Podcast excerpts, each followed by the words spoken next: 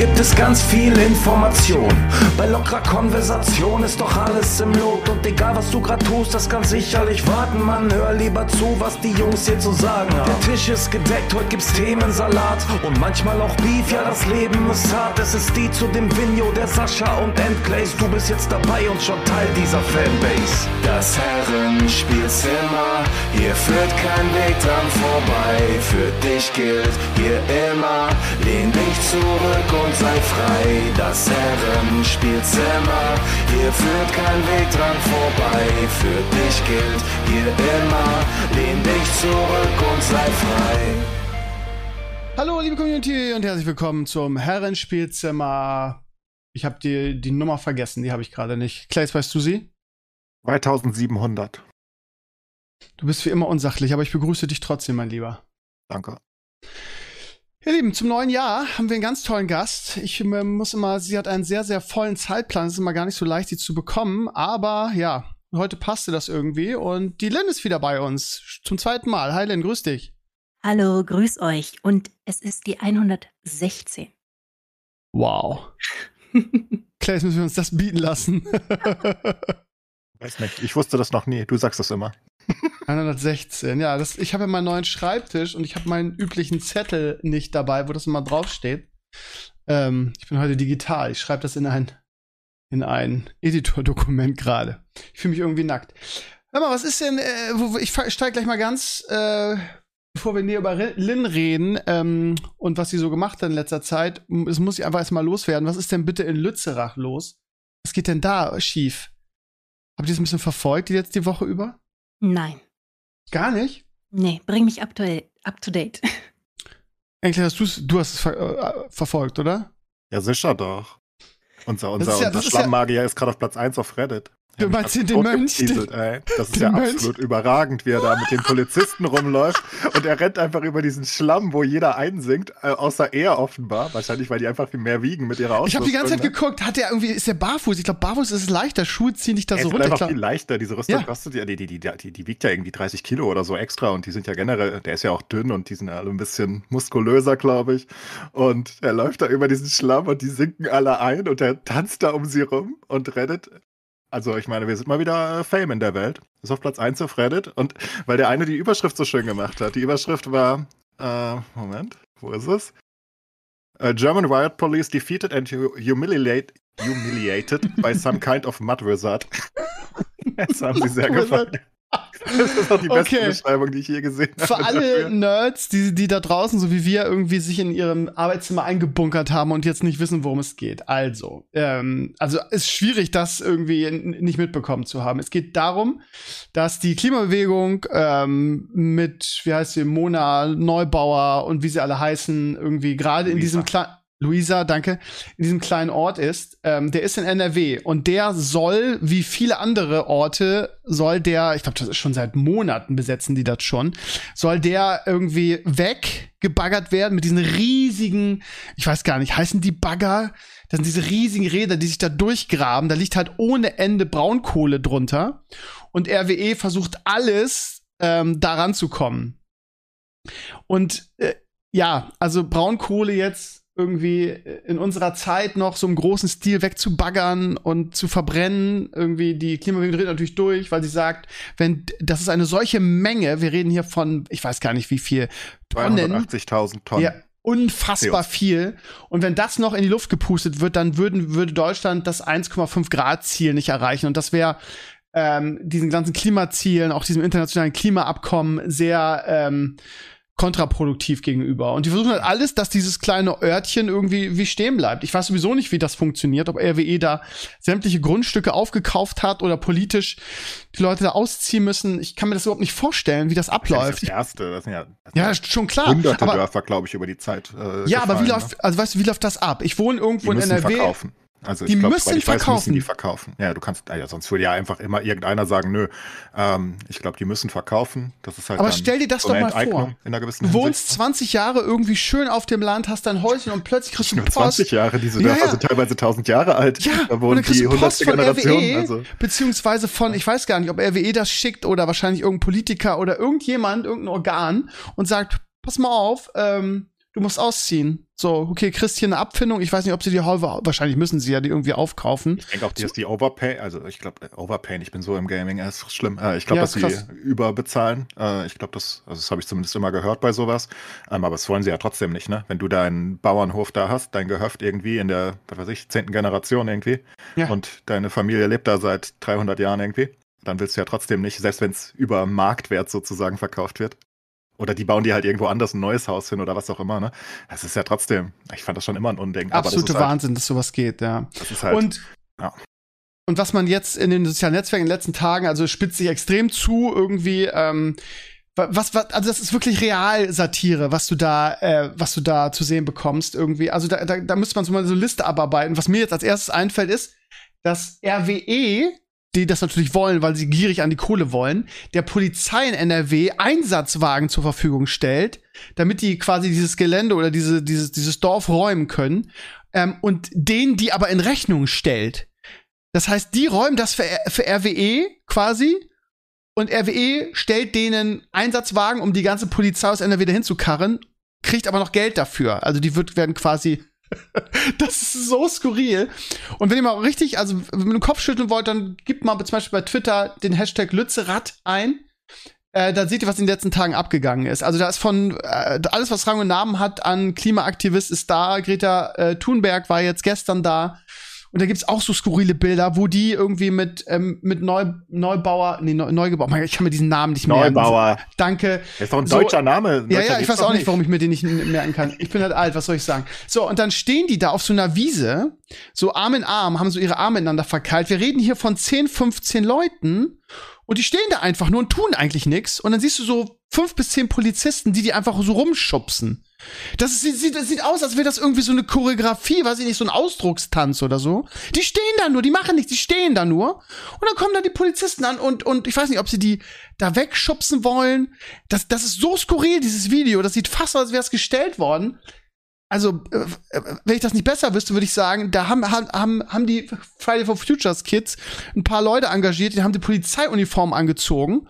Die haben sich dann so auf eine Wiese gestellt und gesagt, so pass auf, jetzt tut ihr mal so, als würdet ihr uns, uns, uns wegräumen oder uns wegtragen wollen. Das ist unfassbar, was da abläuft. Schaut es euch an. Und dieser Klimamönch, der jetzt irgendwie schon im Inter also in, in Social Media Kult ist, das ist so ein Typ irgendwie von diesen Klimaaktivisten, der hat so eine alte Mönchkutte angezogen und, und, und schubst die Polizisten immer, weil dadurch, dass da, dass es da jetzt das ganze Wochenende geregnet hat und der Boden halt so matschig ist, versinken die da mit ihrer, wie Englisch schon gesagt, mit ihren schweren Uniformen im Matsch. Und er kommt da irgendwie barfuß mit seiner Kutte an und schubst sie immer so leicht. Und dann fallen die wieder hin. Auch das, wenn ich, auch, auch diese Videos, wenn ich besser wüsste, würde ich sagen, das, das, das, ist, das ist choreografiert, das ist Realsatire, das gibt es nicht. Also bei dem Mud, äh, Mud Wizard hatte ich aber auch Tränen in den Augen. Also das ist ja wirklich, da, da steht da, da steht halt irgendwie so eine, so eine Hundertschaft von der Polizei, ne? die Hälfte ist irgendwie eingesunken und er tanzt um sie herum. Das sieht halt so, oh Gott, wie, wie, wie, wie, in einem Film. Das, das, ist, äh, als, als so, wirklich so ein bisschen so ein Drehbuch mäßig, ne? Ja. Ja. Das ist, trifft am ehesten. So, und da richtig. stehen 200 Polizisten hinter denen, hinter diesen zehn Matsch-Polizisten und, und, gucken zu. Ich, das ist unfassbar als Polizist würde er, also gut, die haben ja keine Wahl, sind ja Beamte, aber ähm, also ehrlich, unfassbar. Und ich bin mal gespannt, wie das jetzt weitergeht. Also auch, da gibt es aber auch wirklich viele erschütternde Sachen, ne? Irgendwie das, also Polizeigewalt ist da ein großes Thema, liest man immer wieder, dass die Polizei da ein bisschen, ein bisschen in Anführungsstrichen ruppig ist.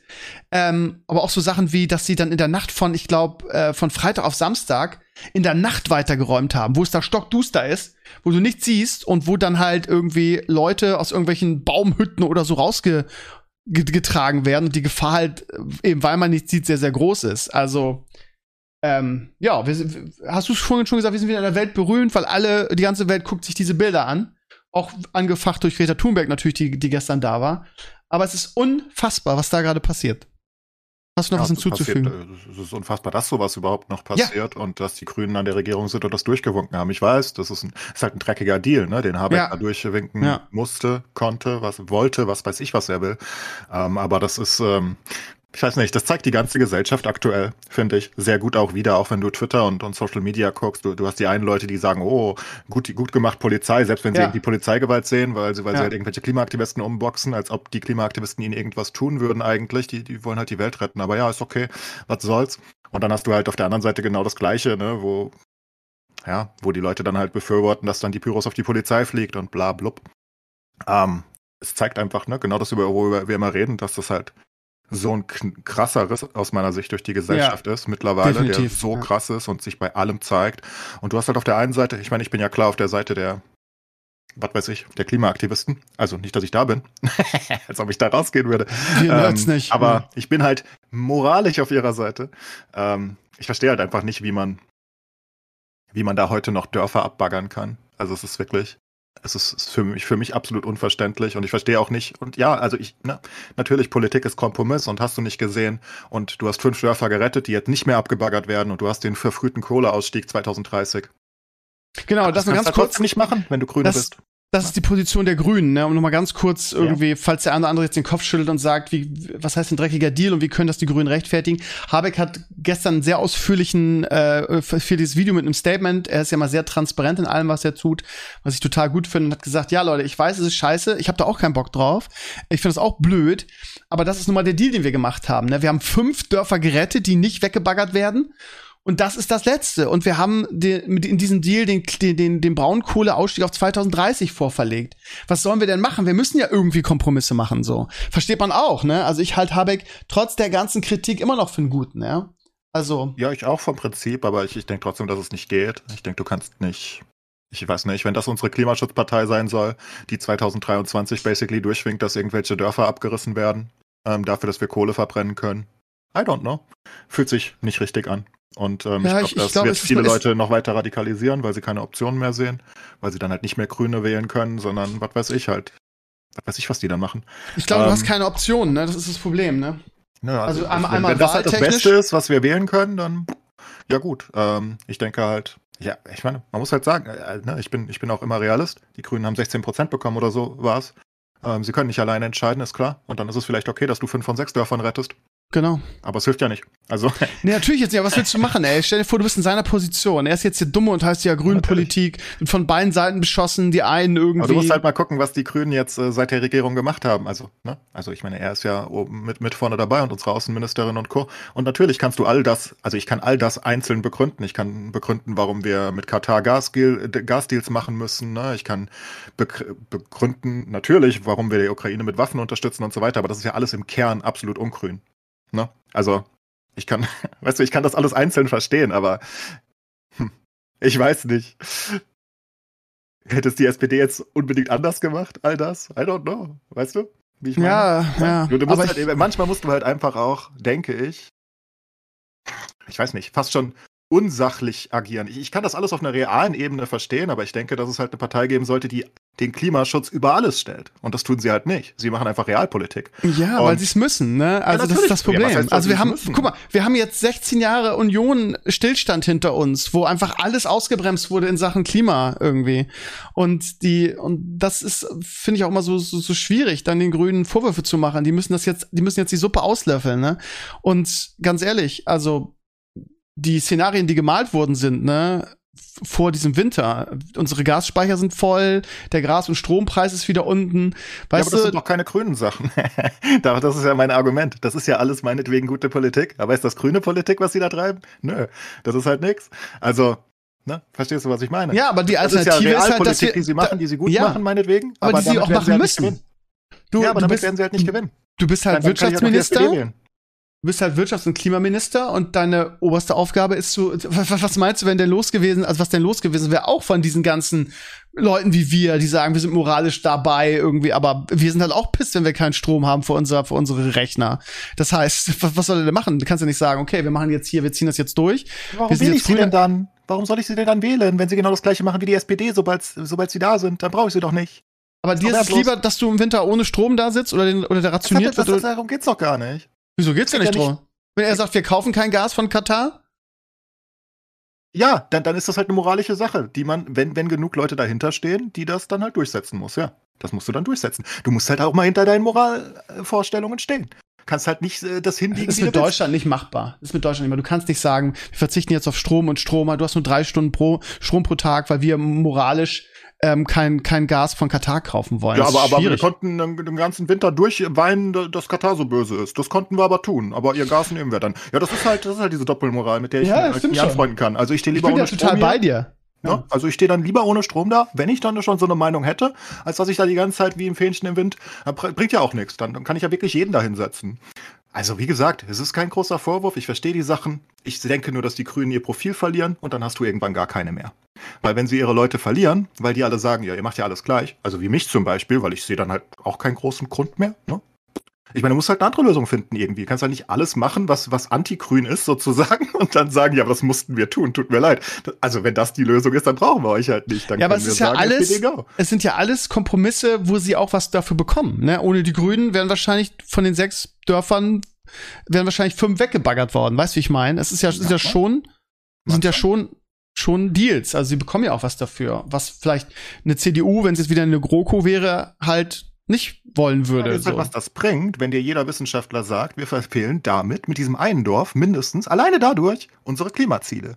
Was genau bringt das dann noch? Dann kannst du halt doch alle abbaggern. Dann haben wir eh aufgegeben und gut ist. Dann bagger halt den Rest auch noch weg. Bagger doch ganz Deutschland in ein Loch. Ich meine, das ist halt, weißt du, ich, ich sehe einfach, ich, ich finde das einfach sehr fragwürdig. Ich, ich, ich, ich finde es schön, wie die Leute sich dafür einsetzen in, äh, in, in Lützerath und ich denke, da sollte vielleicht sogar noch mehr zivil passieren, aber ja, ich meine, generell ist der Klimaschutz so, so im Fokus, auch durch die letzte Generation, da haben wir noch nie drüber geredet, by the way. Ja. Äh, die, die lustigen, wir kleben uns auf der Bahn, äh, auf der Straße fest, was sie jetzt irgendwie nonstop machen, offenbar, weil ich sehe jeden Tag 20 Videos davon. Wie viele Leute sind das? Ähm, und die äh, Soße irgendwie auf Kunstwerke werfen. Ich meine, dafür ist es immerhin, ne, egal was man davon hält, dauerhaft im, im Blickpunkt. Das kann man nicht sagen. Also das kann man nicht abstreiten. Mittlerweile ja, genau, ist auch die Empörung ein bisschen Ziel. weg. Das ja, genau. Ne? Ja. Also erst war die Empörung, aber mittlerweile redest du halt dauernd darüber. Und das setzt sich halt schon fest, wenn du es vergleichst mit vor 15 Jahren irgendwie, wie oft war Klimaschutz da eine Debatte? Eigentlich gar nicht. Die haben schon viel gemacht, ne? Also Fridays for Future und dann. Aber da sind wir wieder bei Spaltung der Gesellschaft, ne? Ja, also was, was für ein Hass den halt eh gespaltet. Also ich, ja, ja, total, total. Aber also wenn ich die Videos sehe, dann ist man, sitzt man zu Hause irgendwie in seinem warmen Kämmerlein und denkt, ja, ist gut. Wie wir jetzt auch, ne? Die haben ja was erreicht irgendwie. Es redet, man redet darüber. Sie, sie ja. schaffen es quasi ihre Ziele, dass darüber gesprochen wird. Das ist dann ja, so lange lustig, bis es dich selber betrifft, ne? Bis du irgendwie pünktlich zur Arbeit kommen musst und du nicht weiterkommst, weil da fünf Leute sich festgeklebt haben, ne? Keine Ahnung, ich würde super gerne 200 Jahre in die Zukunft reisen, ne? Und, und, ja. und, und, und, und zurückgucken, wie, wie das in der Zukunft gesehen wird. Ich glaube halt, dass die, ich glaube, dass alle anderen ziemlich dumm dastehen.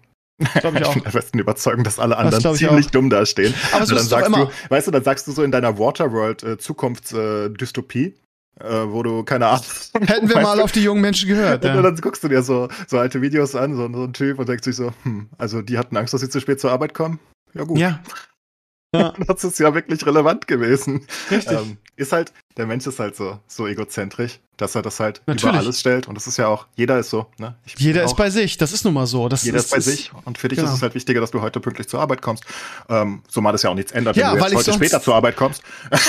weil ich ja, kein, weil ich ja auch gar keine andere Wahl habe. Ich kann ja nicht, das ist ja das Problem. Ich kann ja nichts machen, was ich will. Ne? Das ist ja, das ist ja das, das hat ja jeder Mensch das, das Problem. Irgendwie das ist sehr problematisch und ich finde einfach schade, ja. dass das nicht einfach eine riesige Mehrheit einfach dafür ist dass, dass die überhaupt so krass kämpfen müssen. Ne? Das einfach, also ich meine, mehrfach ja, aber, aber ist ja dafür, aber. Genau, das ist ja auch der Punkt, ne? Wir waren ja schon wieder bei Spaltung der Gesellschaft. Gefühlt geht's ja immer mehr nach außen, ne?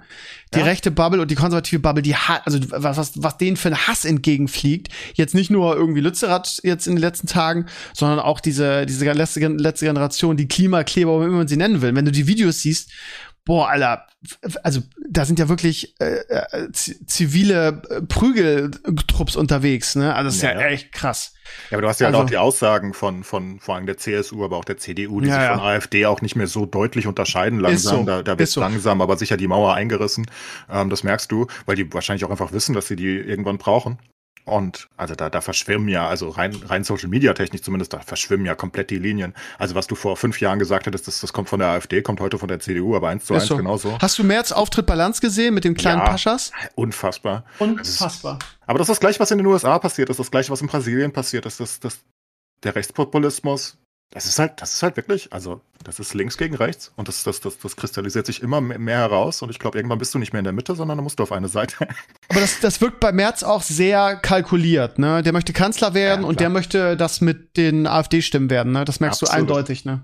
Ja, klar. Das ist ja auch, das ist ja kein dummer Mensch, ne? Nee. Das, das ist ja absolut berechnet. Das ist ja. ja klar. Und der weiß was, wen er damit anspricht. Und ja, die anderen müssen sich halt dagegen stellen. Oder halt lassen's.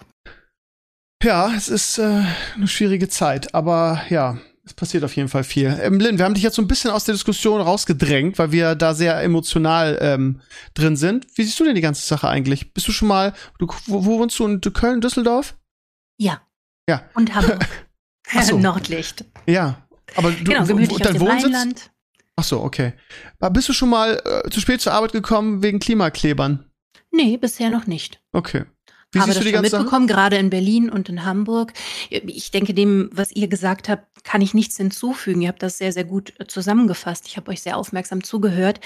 Ähm, für mich persönlich mh, ist das tatsächlich so, dass ich inzwischen Nachrichten nur noch ganz gezielt konsumiere, weil das etwas, was die letzten Jahre passiert ist und das, was noch passiert, das macht auch etwas mit mir.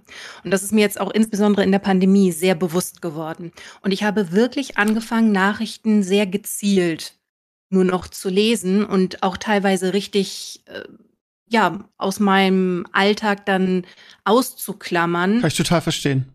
um mich auf meine Tasks fokussieren zu können und nicht runtergezogen zu werden. Runterziehen ist nämlich das Stichwort. Das ist ganz lustig. Also wir, wir jedes Mal, wenn wir, also wenn wir mal Zeit haben und Leo früh im Bett ist, dann diskutieren wir erstmal zehn Minuten darüber, ob wir die Tagesschau gucken wollen. Mhm. Nämlich genau aus diesem Grund, weil wir sagen, okay, wenn wir die Tagesschau gucken, haben wir danach irgendwie den Drang, irgendwie uns das Leben zu nehmen, weil es, es zieht halt unfassbar runter. Und ich verstehe jeden. Also auf der einen Seite kann man es natürlich kritisieren, ne, weil es eine wichtige Zeit ist und weil sich so viel verändert und weil man eigentlich so dabei sein müsste. Aber ich kenne super viele in meinem bekannten Freundeskreis, die genau dasselbe sagen wie du, die einfach sagen, nee, das zieht mich einfach zu sehr runter. Äh, ich habe mein eigenes Leben und viele Baustellen und viele Probleme und viele Dinge, mit denen ich mich beschäftigen muss. Ich kann mich von sowas nicht runterziehen lassen. Das, ich ich kenne das, kann das so nachvollziehen. Also auch in dem Bestreben, etwas zu verändern. Ähm, beispielsweise etwas ähm, hinsichtlich Umweltschutz. Das ist etwas, was mir persönlich sehr am Herzen liegt, schon seit vielen, vielen Jahren. Und ich habe beispielsweise meinen ähm, äh, Müllkonsum deutlich reduziert. Und How? ähm, auch angeregt durch eine liebe Kollegin und frühere Kommilitonin, die ähm, ja, Zero Waste betreibt, sage ich mal, ähm, die mich hat viel teilhaben lassen, ohne mich zu belehren. Das äh, hat einfach Angenehm. geklickt und hat sich wunderbar in, in meine Lebensgewohnheiten eingefügt, beziehungsweise ich konnte sie wunderbar anpassen. Und dahin denke ich doch in meinem Alltag etwas positiv verändern. Ähm, und ich habe auch gemerkt, dass in diesen Kleinigkeiten, ich sage immer so gerne, vor der eigenen Haustür kehren. Wenn das jeder machen würde, wäre die Straße schon deutlich sauberer. Ähm, dass auch das mich manchmal entmutigt. Die Berichterstattung, wie Bericht erstattet wird, ähm, ohne jetzt diese Diskussion aufmachen zu wollen, ähm, wie heutzutage Nachrichten verbreitet werden, mit welcher Tonalität, ähm, habe ich eben doch schon gemerkt, dass ich da für mich ähm, ja so ja meine Medienkompetenz ein bisschen shiften sollte, um einfach im Fokus zu bleiben, nicht hoffnungslos zu werden. All diese Kleinigkeiten, klein, diese kleinen Emotionen, die dann im Alltag immer wieder hochkommen und ähm, mich dann eben auch manchmal, ja, demotivieren, traurig stimmen. Ja, wie gesagt, ich verstehe das. Was heißt denn dieses Zero Waste? Das äh, interessiert mich jetzt gerade mal. Ähm, vereinfacht gesagt, Verpackungsmüll zu vermeiden. Also ähm, konkret bedeutet das, während man früher oder während ich früher ohne ähm, Bewusstsein dafür zu haben, ich habe es ja nicht boshaft getan, ähm, eine große Mülltonne alle zwei Wochen an die Straße zu stellen, ähm, ist das eben jetzt deutlich weniger. Also ist jetzt die kleinste äh, Mülltonnengröße, die geht und auch die ist in 14 Tagen nicht voll. Einfach ähm, bewusstes Konsumieren von ähm, überwiegend natürlich Lebensmitteln, ähm, um den Verpackungsmüll beispielsweise zu reduzieren. Das heißt, wenn du in den Supermarkt gehst, dann nimmst du nicht die Supermarkttüte für das Obst, sondern du hast so ein Netz, wo du Genau. zum Beispiel deine Äpfel reinmachst, solche Dinge, ja? richtig. Okay. Exakt, genau. Und was auch schön ist, also sowohl auf dem ländlichen, da wo meine Eltern leben, in der Großstadt ist es deutlich einfacher, unverpackt einzukaufen.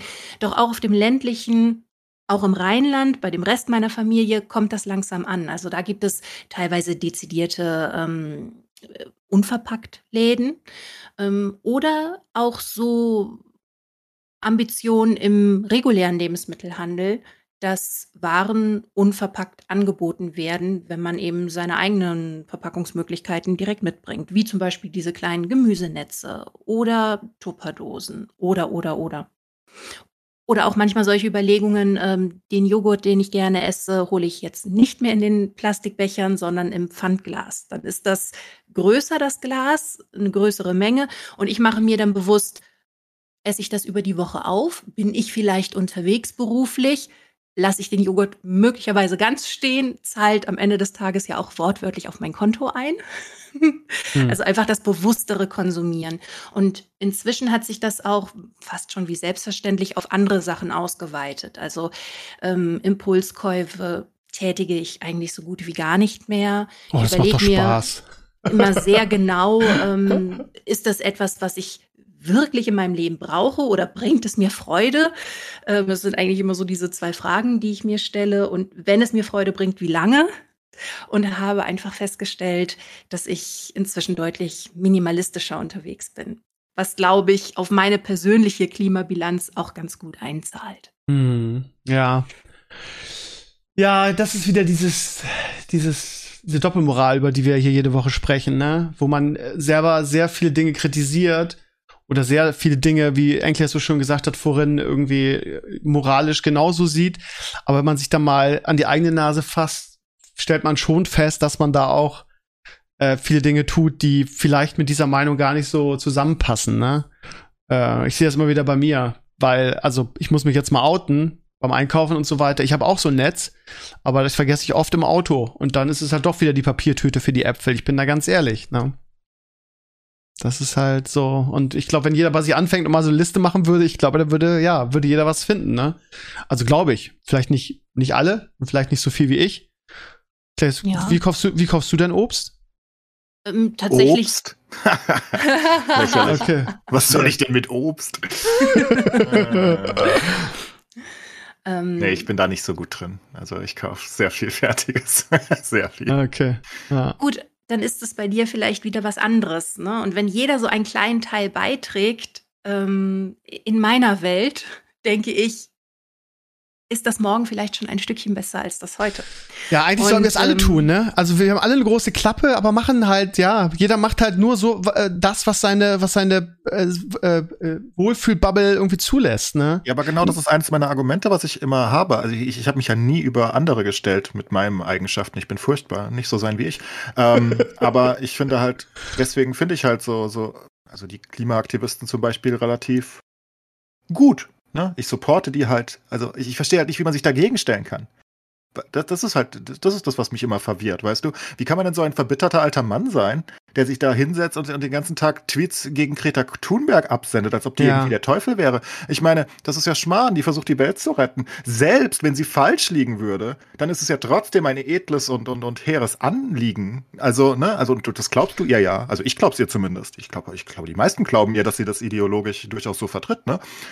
Also ich verstehe einfach nicht, wie man da so einen Hass, Dieser Hass auch. kann. Ja, also wenn, ja? wenn, du, wenn du auf Twitter, jetzt gibt wieder der Hashtag Thunberg, Greta Thunberg äh, trendet ja, wieder Politik. Da. Und wenn du da, wenn du da reinguckst, wie wirklich erwachsene Menschen irgendwie dieses, dieses, also kleine Mädchen klingt halt blöd, aber ist ja nicht mehr diese, klein, die, diese junge Dame mit, mit Hass und Dreck bewerfen auf einem Niveau, wo ich, wo ich aus, aus, als, aus also ja. aufgrund meiner Erziehung schon mich schämen würde, sowas irgendwie äh, äh, von mir zu geben. Ja, oder, Leute wie Anne Tate letztens, ich meine, was ist denn da los mit den Menschen? Ist er, ist er nicht im Knast? Ja, jetzt wahrscheinlich, keine Ahnung. Hoffentlich. Weiß ich, was mit dem los ist, aber ich meine, da, da, da posten da Leute, oh, guck mal, mein neuer Verbrenner, der, der spuckt so und so viel CO2 der aus. Der hat ihn ja so vermöbelt verbal. Ja, ja aber was soll das so das vom Prinzip, das ist ja nicht nur er, der interessiert mich ja nicht, der ist ja eh komplett im Arsch. Ja, aber das aber ist auch so der, der random CDU- oder FDP-Wähler irgendwie. So im, im Sommer war es dann, ja, ich dusche lange und höre irgendwie Laila. Ja, aber was soll das, denn das? Ja. Also ich meine, als, als ob das irgendwie nicht deren Planeten wäre. Also ich meine, wie gesagt, ich, ich bin ja überhaupt gar kein Waisenkind, äh, äh, kein, kein, kein Waisenkind, das hört sich ganz falsch an. Ich bin ja überhaupt kein, kein Engel in der Hinsicht, sondern aber, aber ich, ich sehe das ja. Also, ich würde ja niemals, weißt du, ich würde ja niemals das kritisieren, wenn andere was dafür tun. Das ist ja Schmarrn. Wie, wie kommt man nur auf so Ideen? Und ich bin bestimmt auch nicht der beste Stromsparer und alles Mögliche. Nix davon. Ja, aber das aber sind doch alles Menschen, also keine Ahnung. Ich meine, Kubicki ist, ist ein hohes Tier in der FDP und der ist das, der zelebriert das ja mit dem Duschen und Laila und Winnetou und was weiß ich ja, was. Ja, Von daher, man kann, ja, ja, ich das wäre auch mein Argument gewesen. Ich hätte auch gesagt, das sind halt, diese Leute sind halt größtenteils sehr einfach irgendwie, die verfolgen Julian Reichelt und die Bildzeitung und die zündelt da ja immer ganz schön, ne? Da ist ja ständig irgendwas so die, ja. diese, mobilisieren diese Gruppe. Äh, von daher würde ich schon sagen, das ist eher so die bildungsfernere. Ich weiß nicht. Ich Glaube verstehe, ich. Ich verstehe einfach nicht, warum das, warum Leute so sind. Ähm, also das Ding ist, selbst wenn ich irgendwas selbst nicht verstehe, zum Beispiel, ich mag Veganer, ich finde das gut. Na, ich, ich hasse, also ich, ich, ich sehe ja die Probleme mit dem Fleischverzehr und Co. Ich bin's selbst nicht, weil ich wieder nicht so gut bin in sowas. Aber ich würde ja niemand jemand das vorwerfen. Da gibt's ja wirklich Leute, die also die hassen die ja. Wie kann man die hassen? Ja. Warum? Was haben die einem denn getan? Also ich verstehe, dass du einen einzelnen Veganer hast, der dir die ganze Zeit erzählt, dass er Veganer ist und ja. dass du doch aufhören sollst, Fleisch zu essen. Das verstehe ich. Aber wie kann ich denn alle Veganer hassen? Ich meine, alles, was sie tun, das gibt, die gibt's ja zu Genüge, diese Leute. Ich meine, alles, was sie tun, ist, sie töten keine Tiere. Oh nein, das ist ja, ja, gemein. Das hasse ich voll. Was, Aber was? weißt du, was ist mein Problem an dieser ganzen Sache ist, lieber, mein liebster, mein liebster Clays, dass es da auch nur dieses, also so gefühlt, ne? Ich kritisiere jetzt nicht dich, sondern ich kritisiere die, diese ganze Bubble, die sich da seit Jahren zanken. Mein Problem ist, dass es da auch wieder nur schwarz-weiß gibt. So dieses, ähm, entweder du bist für mich oder du bist gegen mich. Entweder du bist vegan oder du bist Fleisch. So. Und du sagst gerade, du selber bist kein gutes Beispiel, irgendwie du isst Fleisch und so weiter. Aber auch da gibt's ja Abstufungen. Man kann ja, also ich habe ja nun mal diesen veganen Monat gemacht und ich fand das ja auch toll, aber es war damals sehr viel Aufwand und ich esse auch wirklich gerne Fleisch. Auf der anderen Seite muss ich auch ganz ehrlich sein, habe ich auch ein schlechtes Gewissen, ein kleines bisschen, was auch, glaube ich, gut ist. Und ich, ich mache halt den Kompromiss als Fleischesser. Ich esse nur Fleisch ähm, von meinem, von meinem äh, Land, von meiner Landschlachterei, wo ich weiß, das kommt hier aus dem Umfeld, das sind Tiere, das ist aus eigener Herstellung, das sind, kein, das sind keine Tiere irgendwie gequält worden. Ja, es kostet ein bisschen mehr, aber ich kann mir das ja leisten.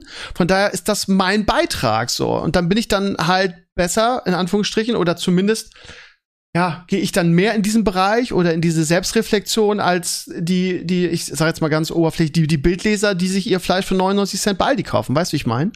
Ja, aber da gibt es dann zum Beispiel auch wieder Veganer, die das genauso kritisieren, die sagen, da gibt es keinen Unterschied. Das kann ich auch wieder genau. verstehen, aber das sind dann sehr wieder militante Leute. Ist mir aber alles scheißegal. Ich verstehe nur die Leute nicht, die Prinzip. Weißt du, ich, ich verstehe ganz viele verschiedene Meinungen. Ich verstehe diese militanten Veganer, weil die wirklich ideologisch sagen, wir dürfen keine Tiere töten. Warum? Das müssen wir ja gar nicht mehr. Und da haben die ja recht mit. Das verstehe ich. Ich verstehe die normalen Veganer, die einfach sagen, ich will nicht, dass Tiere leiden, damit ich was essen darf. Verstehe ich auch. Ich verstehe alles mögliche. Ich verstehe Fleischesser, weil sie sagen, ich esse gern meine Bratwurst.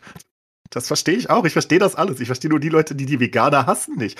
Und dann verstehe ich nicht die Leute, die die Klimaaktivisten hassen. Ich verstehe das alles. Ich bin total bei dir. Ich bin in allem bei dir. Das macht so keinen Sinn. Das ist so, ja. das ist so, so hirnverbrannt. Wenn du das, wenn du das objektiv was? betrachtest, dann denkst du dir, was? Das kann doch nicht sein. Wie kann sich deine Gesellschaft so entwickelt haben, dass da Leute das objektiv Gute also einfach objektiv ist das besser, was die machen. Ich selbst kann es nicht, weil keine Ahnung. Und dann rede ich mir irgendwie ein, das sind die Bösen? Ist das der Grund? Reden genau. die sich das ein, damit sie Und das ist halt das Alberne daran. So? Das ist halt so eine, so eine, ja, äh, so, so eine Mischung aus irgendwie Wutbürgertum und, und äh, mangelnder Selbstreflexion mit so einer Kritikunfähigkeit. Die kritisieren okay. etwas, was ich mache, so, obwohl ich das gerne mache, also hasse ich die. Weil die ja. mich kritisieren. So, da, das ist ja der, der Kern dieser Sache. Ja, das glaube ich halt echt, aber ja. ich glaube, das haben die sich so eingeredet, dass die das gar nicht checken, dass das so ist. Die, die sind wirklich der festen. Die, ich verstehe das wirklich nicht. Und das ist bei so vielen Themen mittlerweile so. Die sind so in der. Also, und da gibt's halt für mich dann zum Beispiel auch nur Schwarz und Weiß mit so Leuten, ne? Also Boah, vielleicht, Alter, da, vielleicht doch ja, mal einen, nee. Zusatzgedanken. Wir sind ja mittlerweile so weit, dass wir Fleisch eigentlich ganz gut faken können. Ne? Ich weiß nicht, ob ja, ihr schon mal oder diesen diesen wie heißt der Impossible Burger habe ich mal in den USA probiert, hat mir Sascha mal angeschnackt, weil der so geil schmeckt und ich habe den probiert und der schmeckt einfach so wie ein normaler Barbecue Burger. Das ist einfach unfassbar. Jetzt ist natürlich wieder die Frage, ne? Ähm, ist die Fleischindustrie so mächtig, dass sie da diese Entwicklung aufhalten kann. Weil theoretisch glaube ich, dass wir mittlerweile auch in diesem veganen Monat, wo ich in diesem Restaurant war und auf der Speisekarte steht Hähnchen. Und ich denke, hä, ist doch ein veganes Restaurant, wieso steht hier Hähnchen? Und hat mir das erstmal erklärt, ja, das, das ist kein Hähnchen, das schmeckt nur so. Ja, aber gut, warum schreibt man es dann so auf die Karte? Egal. Auf jeden Fall habe ich das gegessen und es schmeckte wie Hähnchen. Das, da war ja Soja drin, leck mich am Arsch. Unfassbar. So, das heißt, wir sind so weit, Fleisch faken zu können, auch vom Geschmack her. So, und jetzt ist halt die Frage. keine Frage, dass das auf Dauer nicht aber mehr nötig ist, ist. Ist aber die Fleischindustrie denn, aber ich meine, also ich meine, da sind wir wieder bei dir, ne? Irgendwie Welt retten und so weiter. Ich meine, es ist ja nun kein großes Geheimnis, dass die Fleischproduktion halt große Anteile aufgrund der Tatsache, dass zum Beispiel Rinder einfach so viel Methan ausstoßen, dass die Fleischindustrie halt großen Anteil an unserer Klimakatastrophe hat. Und da könnte man ja theoretisch sagen, okay, das ist ein Problem für uns. Wir stellen jetzt um irgendwie die, die Produktion und produzieren ja, jetzt irgendwie ja. Fake ja, aber machen wir ja noch nicht mal ansatzweise so, dass es, ähm, dass es erträglich wäre für das, für das Klima ja. oder für die Welt. Weil du das nicht einfach machen kannst, kannst halt nicht auf einmal 1,5 Milliarden äh, Inder irgendwie anders ernähren. Ja, schon klar, aber jetzt, meine ja Frage ist halt, Prozess, ne? wird das von der Fleischindustrie absichtlich gebremst, wie es ja bei der ja. Autoindustrie auch lange war? Natürlich haben die auch Lobbys überall, das ist ja klar. Natürlich, Tennis und Co. haben ja viel Macht. Was denkst du, was die, deswegen dürfen die ja machen, was sie wollen. Ja. Also, natürlich haben die alle viel Macht. Deswegen, das ist ein langsamer, stetiger Prozess. Für mich ist gar keine Frage, dass in spätestens 50 Jahren kein normales Fleisch mehr existiert. Also vielleicht noch in ein paar Ländern, so die sich wieder dagegen stellen. Ja, spätestens 100, keine fucking Ahnung. Aber das ist ja, also für mich ist das keine Frage, weißt du? Weil's aber so, das ist ja das Problem, so viel Zeit haben wir ja nicht mehr, ne? Das ist ja das Nee, Ding, ne? nee, sowieso nicht. Aber ja, das ist, natürlich ist alles zu langsam. Aber es ist trotzdem keine Frage für mich. Deswegen sage ich ja auch immer, ich denke in der Nachbetrachtung in 100, 200, 300 Jahren werden die Leute doch zurückgucken und sagen, was zur Hölle? Wieso habt ihr noch Fleisch gegessen? Die werden nicht zurückgucken auf die Leute vor, vor 3000 Jahren, weil die hatten keine Alternativen zu großen Teilen. Ne? Ähm, da, da, da, aber wir haben eigentlich die Alternativen, ne? weil bei uns im, im, im Supermarkt gibt's ja das Vegane. Das gibt's ja, wir könnten es einfach nehmen. Ne? Ähm, tut nur nicht sehr viele. Ähm, das, wird, das wird sehr kritisch gesehen werden. Aber darum geht's mir nicht mal in dem Fall. Also ich, das ist zum Beispiel nicht die Frage für mich. Warum die Leute sich so dagegen stellen. Also, weißt du, ich supporte aus meiner Sicht jegliche Veränderung. Weißt du, wenn, wenn die Grünen, und ich, ich bin ja Grünenwähler sozusagen, auch wenn wir die SPD gewählt haben, beide, aber ich ja, bin beide ja denselben Gedanken. Ja, ja. Genau. Ähm, das hat ja einen anderen Grund. Das war ja taktisch. Ja. Das war ja eine taktische Wahl. Ähm, ich bin ja Grünwähler. Und wenn die Grünen jetzt sagen, wenn sie es wirklich sagen würden, das können sie halt nicht sagen, weil sie dann, keine Ahnung, ganz, ganz viel Hass bekommen. Aber wenn sie sagen, was weiß ich, hier ist ein Plan für die nächsten zehn Jahre, dann gibt es kein, kein richtiges Fleisch mehr in Deutschland, sondern nur noch, ne? Ich meine, dann, das, das wird ihnen nicht gut tun, das werden sie nicht tun. Aber wenn sie es tun würden, würde ich es ja jederzeit supporten. Weißt du? Und wenn sie, das ist halt das, was ich meine. Warum tun das nicht alle?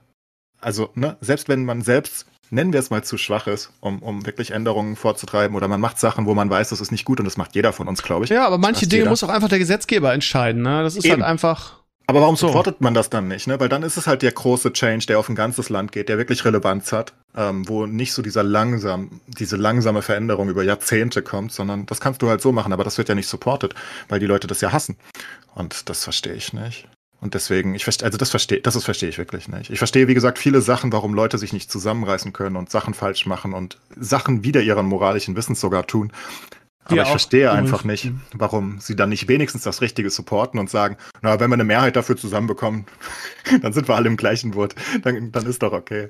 So bei Tempolimit zum Beispiel. Weißt du, ich verstehe nicht, wie man gegen das Tempolimit sein kann. Also niemand hat das außer wir. Also Andrew Tate wäre bestimmt gegen das Tempolimit. Ne? Ja, selbstverständlich, aber der, der ist ja auch völlig durch. Aber ja. es sind ja so viele dagegen. Also wirklich, also wirklich auch so, so wehrend, weißt du? In so einer Abwehrhaltung, als ob das ihr Leben zerstören würde. Ja. Die ganze Welt hat's nicht. Ich lasse mir das nicht kaputt machen, mit 200 über die Autobahn zu rattern, ne? Ja, das ist Freiheit. Warum? Hashtag Freiheit, ne? Ja, aber äh, warum? Das ist wie die Amis und ihre Waffen. Das ist so komisch. Aber die Amis haben immer noch ein bisschen Grund für ihre Waffen. Die sagen wenigstens, oh, meine Güte. Wenn, weißt du, wenn wir wieder irgendwie, die, wenn eine Diktatur auftritt, sind wir wenigstens bewaffnet. Wir haben gar keinen Grund für dieses Auto, äh, für dieses Tempolimit, außer dass wir irgendwie, weiß nicht, Frankfurt-Berlin 15 Minuten schneller sind. Gratuliere. Ja. Das ist sowas, ne? Support das einfach. Das, ja, glaub, es gibt viele, viele Dinge, wo man, wo man so sagt, okay, ja, äh, wäre jetzt kein großes Ding für mich, das anders zu machen, aber solange ich es noch darf und der Alltag, äh, Wohlfühlbubble und so, mache ich es halt. Also ich glaube, dass da viel möglich ja. wäre. Aber ja, momentan, wie gesagt, also wir sind in einer, in einer, in einer Zeit, wo gegen jegliche klein, kleinsten Veränderungen irgendwie diese konservative, diese, ja. diese, diese, diese rechte konservative Bubble halt auf die Barrikaden geht. Ne? Von daher ist es auch als Politiker echt nicht einfach, gerade irgendwas zu verändern. Ja. Ne? Aber bei, bei Silvester war es ja auch gerade wieder so, mit den ja. Böllern. Das ist ja auch wieder eine Sache. Meine Güte, die Leute stellen sich an. Du weißt, wir haben vor zwei Jahren oder eineinhalb, äh, ich weiß nicht, ich glaube letztes oder vorletztes Silvester, als es noch Verbot gab, ne, wegen, wegen Corona. Und da habe ich gesagt, ich bin nicht für das Verbot, weil ich keinen Bock in die, ich möchte nicht den Leuten Futter geben, dass sie sich wieder beschweren können, weil die ja schon wieder auf den Barrikaden waren. Ähm, und weil ich sagte, das ist, glaube ich, nicht relevant genug, weißt du, um das zu verbieten. Aber da verstehe ich zum Beispiel auch wieder die andere Sicht nicht. die, die, die, die zelebrieren das ja als Freiheit. Die posten dann auf Twitter irgendwie ihr Feuerwerk, was sie für 1000 Euro gekauft haben, was sie in die Luft blasen und sagen, haha, nehmt das, ihr Idiot. Aber regen sich darüber auf, wenn, die, wenn, die Mehl, wenn, wenn das Mehl 10 Cent teurer ist, ne? Genau. Ja, aber ich verstehe gar nicht, also, an wen richtet sich das? Nehmt das, ihr dummen Klimaaktivisten. Ich mache euren Planeten kaputt. Was? Warum? Das ist dein Planet. Du ja, das ist aber auch so eine deutsche, das ist wieder so eine deutsche Kultur irgendwie. Das haben wir, äh, ich meine, ich bin, ich bin, muss ehrlich sagen, ich sag das auch, also dieses Argument, ne, irgendwie hier Pipi Langstrumpf umschreiben, ja, hat doch 50 Jahre niemanden, niemanden gestört, so. Von daher, ich bediene mich dieses Arguments auch oft, ja, oder zumindest in der Vergangenheit.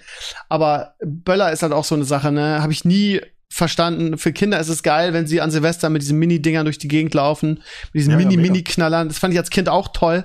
Aber was wir da, und vor allen Dingen, ja, wie du schon sagst, dieses ähm, Gleichsetzen mit Freiheit und mit ja, Re Rebell. Ich bin der Rebell, weil ich das, ich zeig's den Grünen jetzt, ich kaufe jetzt, wie du schon sagst, für 1000 Euro Feuerwerk, film das und stell das irgendwie auf Social Media, was für ein geiler Typ ich bin. Ja, vor allem die Bilder, ich, die du aha, siehst. Nimm das, aber wer denn? Die kämpfen doch für dich auch. Das ist, du lebst doch auch da. Das ist doch, das ist doch Schwachsinn. Ich meine, Hast du dieses Video gesehen an Silvester aus diesem, aus diesem Markt, wie die Leute sich da um diese, um diese Raketen und Böller geprügelt haben? Es ist ja nee. unfassbar. Unfassbar, ja. Nee. Also das ist auch so eine Sache, wo man sagen würde, könnte man gerne, also für mich könnte man gerne darauf verzichten. Also wirklich komplett. Ja, gerne. ich habe auch nichts dagegen. auch kein Problem mit einem Geschwindigkeits, ähm, Speedlimit. Kein Ding. Für mich ich habe kein Ding. Ich habe auch nichts dagegen, wenn Feuerwerk bleibt. Aber ich, ich hätte halt, also ich habe mit beiden Seiten, weißt du, ich habe da gar keine große Meinung zu, weil auf der einen Seite, wie du selbst sagst, als Kind war das cool. Sowohl die Böller, die Böller nerven, mich jetzt auch heutzutage in meinem gehobenen Alter, ne? Das, das nervt, wenn es da irgendwie drei Tage vorher losgeht und das böllert dauernd. Und das ist wegen die Tiere. Das ist alles sinnvoll und ich verstehe das. Aber ich habe halt auch nicht so viel dagegen. Aber ich verstehe einfach nicht, wie man generell so krass dagegen sein kann, weißt du? Das ist als, also als ob das dein Lebensinhalt wäre, dieses einmal Böllern im Jahr. Vor allen Dingen, ey, wenn du Tiere hast, ne, dann ja, hast du, glaube ich, auch eine andere Meinung zu irgendwie. Meine Absolut. Schwiegermama hat halt Pferde, ne, die hat halt drei Pferde. Ich habe immer wieder von erzählt und auch gibt's ja auch ab und zu mal ein Bild ähm, und einen, einen, riesigen Hund. Und wenn ich sehe, wie die in Anführungsstrichen leiden an Silvester und jedes Mal zusammenzucken und teilweise sich ja. unter dem Sofa verstecken und die Pferde durchdrehen, also ich weiß nicht. Wahrscheinlich schon Tage vorher eine Strategie zurechtgelegt, wie man die Tiere dann ruhig halten kann über den Tag, oder? Ja, ja, ist ganz schlimm. Also mhm. dann irgendwas ins Futter mischen, Baldrian mhm. oder was weiß ich, was sie vertragen. Es ist, es ist, ja. Das haben wir mit furchtbar. unserem Familienhund früher auch gemacht. Also der war dann so nervös ähm, weil es tatsächlich ja schon Tage vorher losgeht, dass hm. der Tierarzt dann irgendwann vorgeschlagen hat, dann bekommt sie eine kleine Beruhigungstablette. Und ist ja halt dann so, hat sie ja. den ganzen Abend geschlafen und am nächsten Tag Seegang gehabt. Ja, aber ja. es ist trotzdem, trotzdem äh, besser für das Tier als irgendwie, also ich habe da schon, also für allein den die Pferde. Hund auf jeden Fall. Ja, ja, ist ganz schlimm.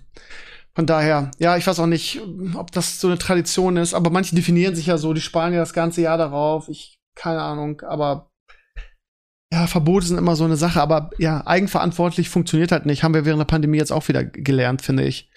Von daher. Das geht nicht. Naja. Aber ja, ich meine, ja, ist ja auch klar. Ich meine, das sind ja auch teilweise Kinder und Jugendliche, ne? Heute rede ich so. Ich meine, als, als Zwölfjähriger bin ich auch rumgelaufen mit meinen kleinen Böllern und habe die wir alle geworfen. Und wir haben die auch auf Balkons geworfen und so eine Scheiße. Also, da, da, da ist keiner mehr stolz drauf, aber das war schon lustig. Als Zwölfjähriger. Oder wie alt ich war. Ne? Also, ja. und das sind ja die gleichen, wo du heute die Böller drei Tage vorher hörst. Das sind ja selten erwachsene Menschen, die da draußen sind und den ganzen Tag Böller rumwerfen.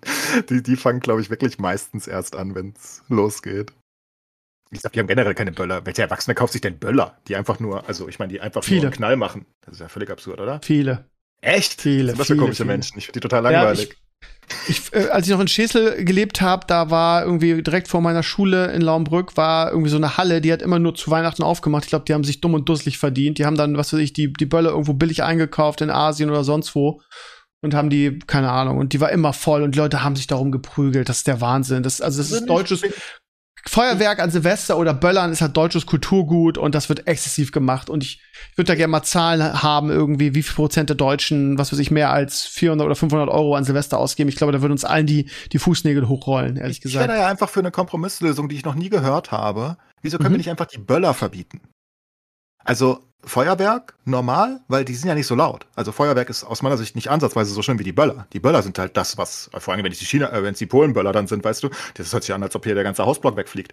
Ähm, eine Rakete ist in der Regel, ne, oder so, so ein so ein kleines Feuerwerk, so eine Batterie auf dem Boden, die da irgendwie so ein bisschen Lichter macht, die finde ich nicht schlimm, die hört ja keiner. Also die ist vielleicht umweltschädlich immer noch, aber ne, könnte man nicht die, könnte man nicht da irgendwie auf einen Kompromiss kommen? Aber das versuchen die ja gar nicht. Die sind alle beide Seiten so verbohrt, weißt du? Das ist ja das Schlimme, die sind so radikalisiert. Ja, ja. Die einen wollen nie wieder auch nur eine Rakete sehen und die anderen wollen. Genau, und das schaukelt sich auch so hoch und deshalb ist es ja auch so verbohrt, ne? Ja. Ich denke, die Böller, wenn du die Böller einfach wegnimmst, also diese roten, ne, die, die wirklich diesen ja. lauten Krach machen, die machen ja nichts anderes. Die sehen nicht cool aus, die machen kein Licht, die machen nichts, die machen einfach nur scheiße Krach. Wenn man die einfach verbieten würde und sagt, komm, die gibt's nicht mehr bei uns. Ich glaube, da könnte alle mit leben. Die Kinder wären auch happy, die haben immer noch ihre Wunderkerzen und ihre Raketen und alles. Ist doch hübsch. Ja, und diese Mini-Böller, ne, die dann nur pff machen, das ja, ist ja okay. Ja, ne? Ja, das ist ja okay, aber diese wirklich, also das hört sich ja an, ne? Also das hört sich ja wirklich ja, vielleicht, an. Ich bin dabei, vielleicht kann man da irgendwie einen Kompromiss finden, wo alle sagen, ja, das ist okay, damit kann ich leben. Das, ja. ja. Aber so. Denke, die Böller sind das Schlimme und das sind auch die, für die Tiere das Schlimmste, denke ich. Ich denke, denk so, ein, so, ein, ne, so eine typische Rakete, die irgendwie in die Luft Hast geht und so ein kleines. Sehr authentisch nachgemacht, Clay. Sehr ich, ja, ich bin einfach, ich, ich denke, ich werde noch in einem ja. Hörspiel gebraucht. Ja. Als, als, als, als Rakete. Artist. Ja, das wird super. Ja, aber ich denke, die sind okay. Ich glaube, die Tiere können damit auch besser leben, anstatt mit diesen riesigen Knallen. Ich meine, da erschreckst du dich ja als, äh, als Mensch auch. Also Klar. teilweise, wenn die richtig neben mir hier losgehen. Pff. Es gibt auch Leute, die das ganz witzig finden, die das irgendwie vor die Füße zu werfen. Von daher, ja, klar schreckt man sich da. Ja, klar. Von daher, ja. macht mal die Böller weg. Da, da, da bin ich dabei. Und die Raketen dürfen bleiben, meinetwegen, komm. Was soll's.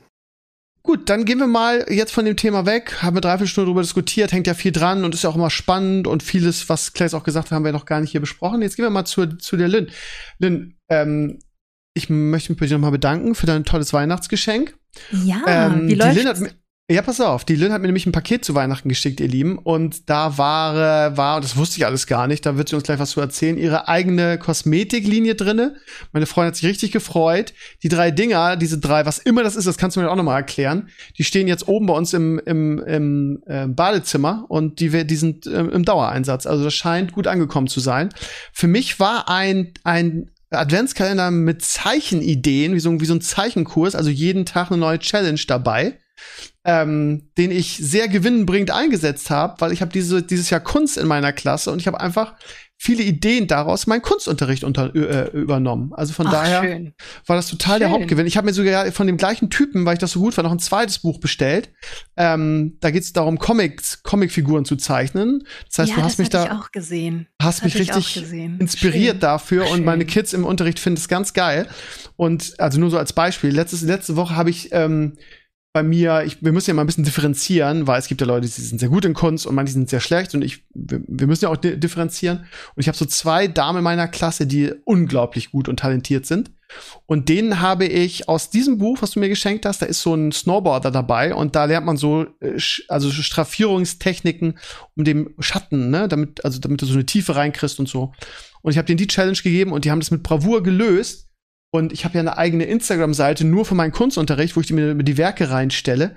Die schicke ich dir mal nachher die Seite und dann kannst du es mal angucken. Da ist nämlich dieser Snowboarder, den, den die gezeichnet hat, drin. Und das ist der absolute Wahnsinn, wie gut der geworden ist. Also Bravo. von daher vielen Dank dafür. Hast du echt toll gemacht. So, also mal, ich frage mich immer, wie du das zeitlich schaffst irgendwie. Du, ja, ich hast, mich auch.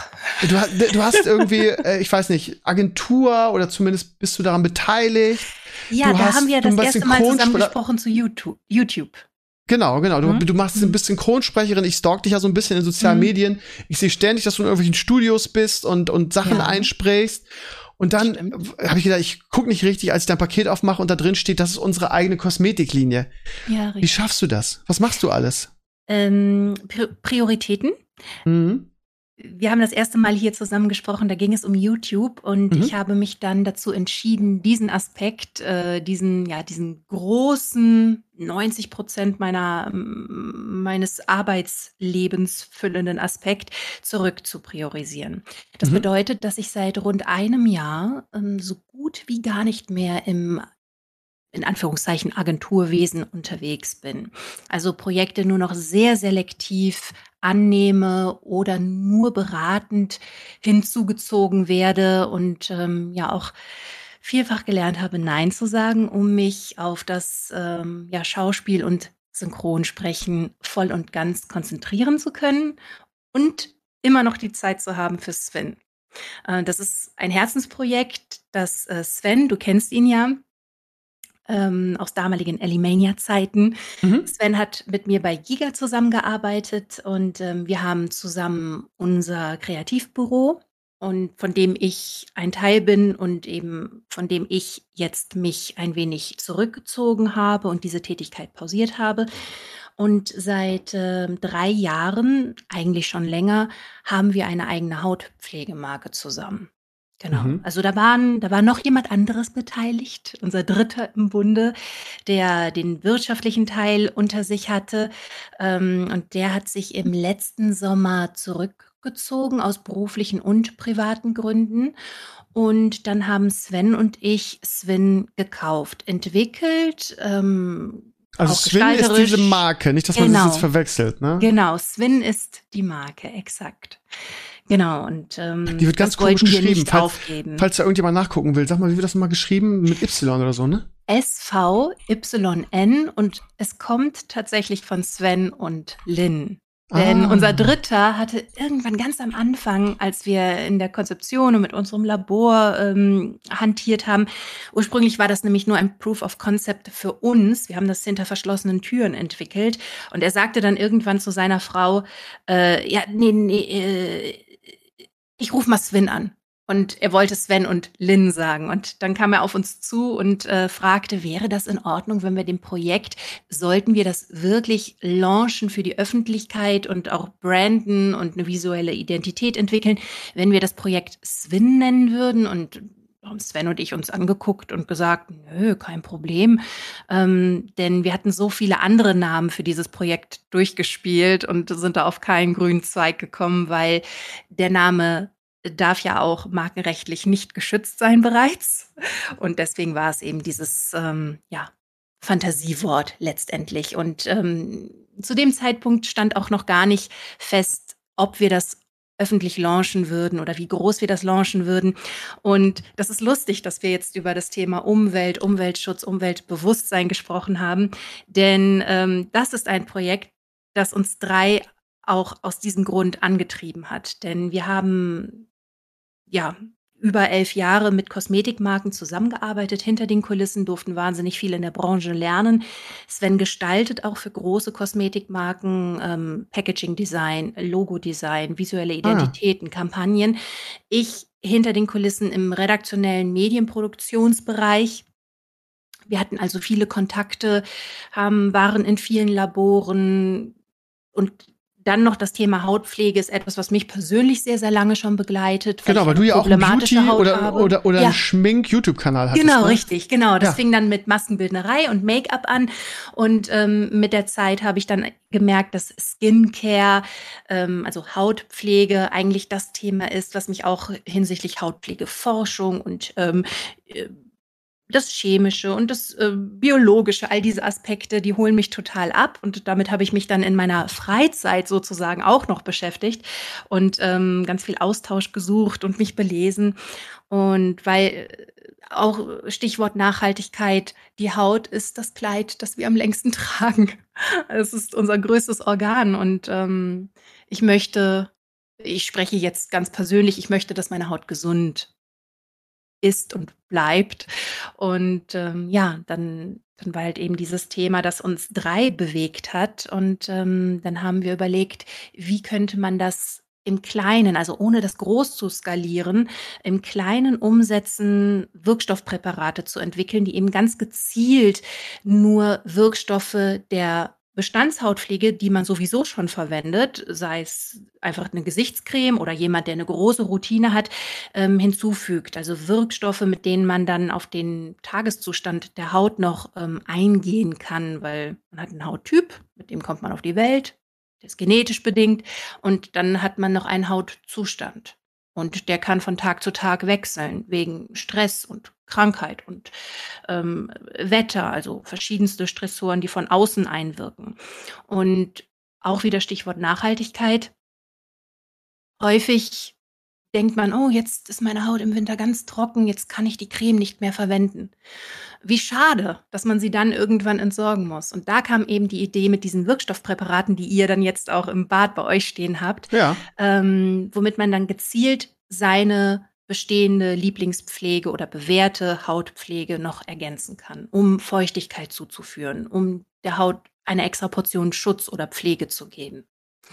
Genau. Das sind, sind so Öle eher, ne? Weil ich habe das gesehen, ich habe mir das mal angeguckt, ich habe da gar, gar keine Ahnung von. Das sind so, ja. so drei so mit Pipetten und dann sind da so verschiedene und Hyaluron war das, glaube ich, genau, oder? richtig. Hyaluron ja. für die Feuchtigkeit. Ähm, das kann man auch gut mit einem Serum, denke ich, vergleichen. Das ist, äh, sie sind, sie sind alle flüssig basiert. Öl, stimmt. Die Lipid-Drops, also Lipide, Öle, die man der Haut ähm, zuführen kann. Das ist ein Mix aus Naturölen, die dem Körper sehr ähnlich sind. Also die Haut weiß sehr genau, was sie mit diesen Lipiden, die von außen auf die Haut gegeben werden, anstellen kann, wo sie die Bausteine einsetzen sollte, wo sie fehlen. Und das dritte ist Retinyl. Das ist eben Schutz und auch, ich sag mal, Anti-Aging in Anführungszeichen. Und dann brauche ich das. Ja. Ähm, ja, das ist Unverschämtheit. Nein, äh, ich glaube, wenn, wenn man mal so zurückschaut, also ich in meiner Familie, ähm, also meine Mutter sah mit 40, als sie so alt war wie ich, anders aus. Einfach weil andere Lebensgewohnheiten, ähm, vielleicht auf der Sonnenbank gewesen, gegebenenfalls geraucht und all das. Und heute 40-Jährige sehen anders aus, oder? Als die Generation vor uns Vielleicht bilde ich mir das nur ein. Ähm, in meinem Fall, äh, anhand von Fotos, also wir saßen auch schon gemeinsam davor, haben wir das eben doch ein bisschen so nachvollziehen können. Dass auch meine Mutter sagt, auch damals hatte ich das Bewusstsein gar nicht dafür. Ich dachte, ja, komm, ein bisschen Creme, wenn ich mal dran denke, und das reicht. Und immer schön im Sommer bräunen, ne? Ja. Und dann im Winter auf die Sonnenbank. Ja, ja. Ist noch genau. Solarien. Ja, ich die, gibt ewig noch. nicht gesehen. Die, die waren noch früher an jeder Ecke. Im Fitnessstudio gibt es eins. Aber es sind weniger geworden auf jeden Fall, weil alle erkannt haben, dass das vielleicht nicht so eine geile Idee ist, oder? Nee. Ja, früher waren die also, überall, oder? Ja, ja ist an jeder so. Ecke. Ja. Aus hauttherapeutischer Sicht kann ein Solarium Sinn machen. Also es gibt mitunter vielleicht Dermatologen, die bei bestimmten Hautkrankheiten empfehlen, dass man einmal die Woche oder alle 14 Tage mal so eine ich sage, Körpersonne aufsucht. Ähm, und das ist auch der einzige Grund. Das, ähm, ich habe es in meiner also, Jugend auch gemacht, weil ich immer ja. so, weil ich so ein super heller Hauttyp bin irgendwie und immer aussah, als wäre ich krank. Mhm. Ähm, und deshalb war ich auch teilweise zweimal die Woche in so einem Solarium und ich mochte das auch gerne. Äh, das hat bei mir zwar nicht so arg funktioniert, also natürlich ein bisschen, aber ich mache mach immer diesen Geruch, wenn man da rausging, so dieses, wie die Haut mhm. dann riecht. Das, ich fand das immer sehr angenehm. Aber irgendwann habe ich mich dann mal so ein bisschen informiert und dann habe ich das schnell gelassen. Hm. es ist ja. auch nicht mehr so in, so ultra braun zu sein, oder? Ich glaube, das war ist mal das krasser. So? Weiß nicht, Gefühl. Ich denke schon, das ist aus. Mode. Denn schauen wir mal ganz weit, ganz, ganz weit zurück, so mehrere hundert Jahre, da war Blässe den Adeligen vorbehalten. Ne? Ja. Und die Bauern, die haben auf dem Feld gestanden und die waren braun. Ja. Und dann in den 80er, 90ern hat sich das dann so geschiftet, da war es, ähm, da war das Lifestyle-Symbol, Bräune zu haben, weil dann hattest du ja Freizeit, um in Urlaub zu fahren, an teure exotische Urlaubsziele oder Wintersport zu machen. Ne? Und dann hattest du diese Bräune im Gesicht. Ähm, da war das wieder ein Statussymbol. Und ich glaube, jetzt äh, hat sich so ein Bewusstsein dafür verbreitet, dass ähm, ja Lichtstäden der Haut ähm, ja nichts Gutes tun. Und mit dem Thema Hautkrebs möchte ich jetzt gar nicht anfangen. Doch ja. das ist eigentlich das Erste, was sogar genannt wird in dem Zusammenhang. Also gar nicht so sehr Falten und all das, sondern dass eben ähm, diese, diese Lichtschäden auch ganz, ganz schlimme Sachen mit der Haut machen können. Ja, ich, ich weiß nicht, ich habe nur so ein Gefühl, dass die Leute früher, also so Anfang der 2000er, Ende der 90er viel brauner waren. Da waren mhm. diese, diese ultrabraunen Leute, die wirklich, also so, wo du wusstest, die gehen ins Solarium. Das gibt's heute, glaube ich, mhm. nicht mehr so krass. Ja, in den 90ern auch Bodybuilding, ne? Ja, das, das war ja nochmal das Ding. Arnie das ist doch immer noch das Ding, oder? Wird das nicht durch die ganzen Influencer. Jetzt wieder, ja. Ja. ja. Aber sind die noch so braun? Ja, die, die, die reiben sich ja auch mit Öl ein, damit sie so braun sind, damit man die Muskeln sieht, ne? Für die glaub, Bühne, ja. Grund. Naja. Mhm. Ja, Lynn, und wenn wir jetzt mal vom Kosmetik-Ding weggehen, also wer, wer das sich das angucken will, Sven, ne? Das, genau. kann, man das, kann man das kaufen, kann man das bestellen? Habt ihr einen Shop? Ja, kann okay. man. Swin.de. Da kann man sich dann komplett über unsere Reise informieren und dass die Produkte nachhaltig hergestellt sind. Ähm. Geht ihr auch mal demnächst zur Höhle der Löwen damit? Ich glaube, Judith Williams würde ganz steil gehen auf euch. Ja, äh, wir haben Kontakte in diese Richtung tatsächlich. Ähm, wir würden uns, wir würden, glaube ich, nicht Nein sagen. Wenn uns jetzt jemand einlädt und sagt, hey, wollt ihr, würden wir schon Muss mal man sich da nicht bewerben bei der Höhle der Löwen? Ähm, ja, müsste man sich bewerben, absolut. Ah, okay. Und den Schritt gehen wir nicht, weil wir festgestellt haben, wie ich äh, eingangs sagte, für uns war das so ein Proof of Concept. Wir wollten wissen, wie kompromisslos kann man Hautpflege entwickeln und auch auf dem Weg lernen für unseren Beruf, für die anderen Marken, mit denen wir zusammenarbeiten und ähm, haben festgestellt, dass da doch sehr viele Kompromisse zu gehen sind, wenn man dann größer skaliert. Und deswegen ist das, das sind immer ganz kleine Chargen, in denen wir abfüllen lassen vom Labor. Das ist knackfrische Ware, ähm, kann theoretisch auch mal was ausverkauft sein, ist aktuell nicht der Fall. Ähm, dennoch glaube ich, dass wir dann in, in so einer großen Skalierung, wie das dann so ein Format wie die Höhle der Löwen, so unterhaltsam das ist und so viel man da sicherlich auch lernen kann und, und äh, seine ja, Karriere oder Existenz darauf aufbauen könnte, ist das nicht das Richtige für unseren ja, Nachhaltigkeitsgedanken und den nachhaltigen Ansatz von Sven. Wobei die das viel, viel Nachhaltigkeitszeug haben, gerade im Kosmetikbereich. Ne? Mhm. Aber ich verstehe, dass man da nicht hin will. Also Außerdem ist da Nico Rosberg, da will keiner hin. Ja. ja. Gut, und was ist jetzt, was, was machst du sonst noch, wenn du YouTube zurückgeschraubt hast? Euer Kosmetikding und Synchron und Schauspiel hast du gerade gesagt. Genau, Gibt es da irgendwas richtig. Spannendes zu, zu berichten, was du uns jetzt mal so verklickern ja. willst? Weil man sieht ja, ja bei dir bei Instagram immer nur. Darf. Ja, man sieht bei Instagram bei dir immer nur irgendwelche Mikros und das ist ja. mir ja, das befriedigt mich einfach nicht. Da muss aber mehr kommen. Lynn. Ja, wir dürfen über die Projekte ja leider bis zur Veröffentlichung nicht sprechen. Nächste Woche kommt ein Kinofilm in die Kinos mit Jennifer Lopez, Shotgun Wedding. Darin spreche ich eine Rolle, die Genie. Das darf ich, denke ich, jetzt schon sagen, weil die Trailer sind auch draußen und meine Stimme ist auch darin zu hören und ich weiß, dass ich da nicht umbesetzt wurde. Den haben wir zum Beispiel im November aufgenommen. Das hat mich sehr Aha. gefreut. Und dann habe ich diese Woche für eine, hm, ich versuche es ein bisschen nebulöser zu halten, für eine zweite Staffel einer Fantasy-Netflix-Serie ähm, meine erste Serienrolle aufgenommen. Den ersten Batch, ich glaube, den zweiten machen wir dann noch im Februar. Die wird dann März, April rum erscheinen. Den Titel darf ich leider ich glaub, nicht ich, Ich, ich glaube, ich weiß sogar, welche das ist. Schreib ihn mir auf Instagram. Ich freue mich nämlich auf die zweite Staffel, weil ich die erste ganz gut fand. Ich glaube, ich weiß. Ja. Und ähm, ja, auch im Bereich Gaming viel gemacht. Ich glaube auch, dass der eine oder andere Titel dabei sein dürfte, auf den du dich sehr freust. Offiziell darf ich leider nichts nice. sagen. Ähm, okay. Ansonsten Call of Duty, Modern Warfare 2 bin ich dabei im Multiplayer. Bin Lustig. ich einer von den Tactical Operators Team Leads, die über die Multiplayer-Karte immer wieder diese taktischen oder taktischen Tactical Calls, taktischen Calls reingeben. Und Everspace 2, da habe ich eine ja, größere Rolle tatsächlich. Die am Anfang dachte ich, sie wäre recht klein und da war ich dann, wurde dann auch wiederholt ins Studio gebeten, um immer mehr aufzunehmen. Das Spiel ist ähm, noch in der Early Access Phase, war eine, ist ein Space-Shooter mit Rollenspielelementen und stammt vom Hamburger Entwicklerstudio Rockfish Games. Ja, du hast den ersten Teil auch gespielt damals. Mhm, Kann mich noch genau, erinnern, im Stream und so, ja. Exakt. Mhm. Und da habe ich gesagt, oh, ich würde, wenn ihr den zweiten macht, ich würde so gerne bei der deutschen äh, Vertonung mitwirken, weil ich euer Spiel so toll finde. Und zufälligerweise bin ich bei dem Tonstudio in Hamburg äh, im Sprecherpool. Und dann hat das einfach so gut gepasst und die Stimme passte auch und ähm, ja, dann wurde ich tatsächlich besetzt. Cool. Mhm, genau. Das, das wie mit zwei Animes. Ja, habe ich auch gemacht. Diese Woche nee. zum Beispiel zuletzt. Nee. Und in der Vergangenheit? Mm, in der Vergangenheit habe ich auch schon welche gemacht, zum Beispiel in der Serie Trapped in a Dating Sim. Da spreche ich Clarice oder Rent a Girlfriend oder. Wer in Rent a Girlfriend? Die für ah. Serie ist so schrecklich, tut mir leid. Ich habe sie auch nicht gesehen, gebe ich oh, zu. Ähm, Trapped in a Dating Sim habe ich mir dann angeschaut. Ich weiß es ehrlich gesagt gar nicht genau.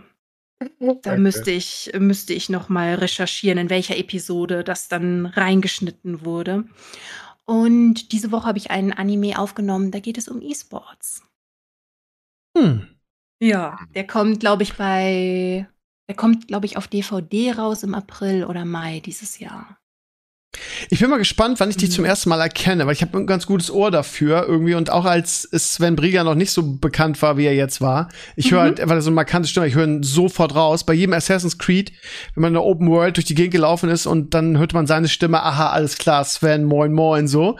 Und bei Anni, Anni Zalander ist es auch so, die erkenne ich halt auch ist immer sofort. Das ist ganz schön. Mhm. Ich bin mal gespannt, wann ich wann ich äh, dich höre, beziehungsweise mir bewusst ist, dass du es bist. Aber dieser Tipp ja. mit dieser neuen Fantasy-Serie, das, ja, da die werde ich auf jeden Fall kommen. Dann sage ich dir auch nicht, welche Rolle ich darin spreche, da ich es offiziell sowieso nicht darf. Und du sagst mir, ob du mich rausgehört hast. Okay, okay. ja, ich habe dich noch nie nicht sagen oder nur jetzt noch nicht? Noch nicht, genau, jetzt ja, noch nicht. Generell darf man weil sagen, die ähm, Rolle vielleicht ja auch einen Spoiler beinhalten könnte. Ja. Ah, okay. Mhm. Aber das Ding ist, ähm, ich kenne dich ja nur so aus dem Klönschnack, wie wir im Norden hier mhm, sagen. Mhm. Und es ist ja was anderes, wenn man spricht. Ich habe noch nie dich, ähm, also was von dir gehört, was du wirklich einsprichst, wie du da klingst. Von daher ja, kann es sein, dass ich dich nicht erkenne. Manchmal habe ich was auf Instagram geteilt. Äh, das ist lustig, ich erkenne mich selbst auch nicht. Siehst du, also. das meine ich. Das ist. Äh, und manchmal wenn, machen wenn die auch noch ein bisschen was mit der Stimme. Das, als ich, als ich damals, damals, ich weiß, das ist ein bisschen ja. komisch, aber als ich damals Wrestling kommentiert habe äh, beim, beim DSF, da war das auch so. Da haben die, weil ich so eine helle Stimme habe, haben die da so ein bisschen Bass draufgelegt, haben die ein bisschen mm. ver, ver, ver, verändert. Ich habe gedacht, wer ist das mhm. denn? Das klingt überhaupt nicht wie ich. Von daher mm. kann es auch mal sein, dass die das ein bisschen verfremden, ne? Ich hatte eine kleine Episodenrolle in der Serie Spreadsheet, die läuft auf Sky. Und ähm, da, das war auch so ein Aha-Moment, denn ich habe mich ähm, selber dann nicht erkannt. ähm, das war das eine. Zum anderen war es so, dass wir das aufgenommen haben in Berlin und bei der Synchronfirma war der Screen, wo wir die Szenen gesehen haben, schwarz-weiß und alles war mit Wasserzeichen voll. Und What? ich habe nicht gemerkt, welche Schauspielerin im Original, also nicht Synchronsprecherin, sondern welche Schauspielerin da eigentlich meine Dialogpartnerin in der Szene ist. Ich habe mein Bestes gegeben und ich habe natürlich auch die Schauspielerin an sich gesehen. Ich habe sie nur nicht erkannt. Und als die Serie dann erschienen ist, ich hatte das dann auch erst acht Wochen später oder so realisiert, dass sie zu Sky gekommen ist, weil die in den USA und in, ich glaube, Australien ist eine australische Serie, läuft, auf, läuft das auf Paramount Plus. Und ich dachte, das wäre dann zum Release von Paramount Plus in Deutschland Anfang Dezember, äh, würde dann diese Serie erst veröffentlicht werden.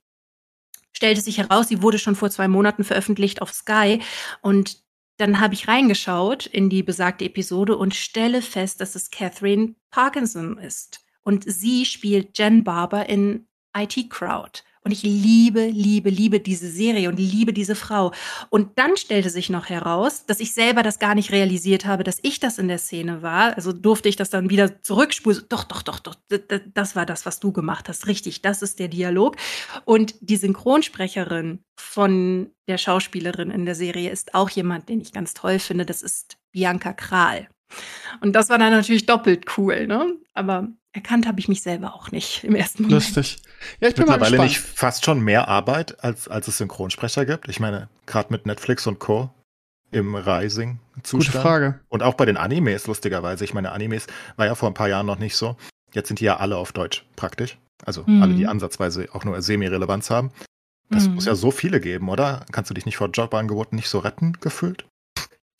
Also es sind schon relativ häufig die gleichen Kollegen, denen man immer wieder begegnet, ähm, die dann auch immer wieder geholt werden und besetzt werden, weil man sich auf die verlassen kann.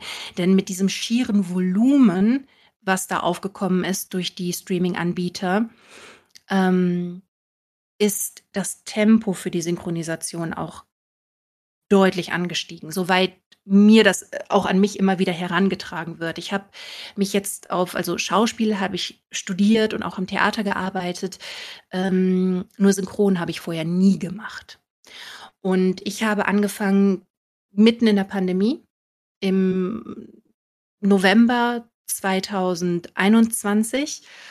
Und einerseits gab es wahnsinnig viel zu synchronisieren. Andererseits gab es sehr, sehr strenge Hygienemaßnahmen in den Studios und dann wiederum das die Geschwindigkeit, also die Dispositionen, wie das getaktet ist, was pro Stunde aufgenommen wird, sehr, sehr dicht. Also wir synchronisieren wirklich von morgens neun oder zehn bis nachts um halb eins. Also der längste Termin, den ich mal hatte, der ging bis 1.30 Uhr. Aber das ist nicht wie beim Schauspiel, dass ihr den Text auswendig lernt, oder? Nee, also ihr lest das ab. nicht. Ja, wir lesen, äh, genau, ja. wir lesen ab, prägen uns das möglichst schnell ein und sprechen dann die Takes auf die Szene und versuchen uns das Spiel und worum es geht, zusammen mit der Regie aus dem Gesicht des Schauspielers zu nehmen. Also wir spielen dann synchron diese Szene mit, Take für Take, also vereinfacht gesagt Satz für Satz, wobei ein Take auch schon mal zwei, drei Sätze sein kann. Und ähm, prägen uns die, den Text dann ad hoc für einen kurzen Moment ein und vergessen ihn danach ganz schnell wieder.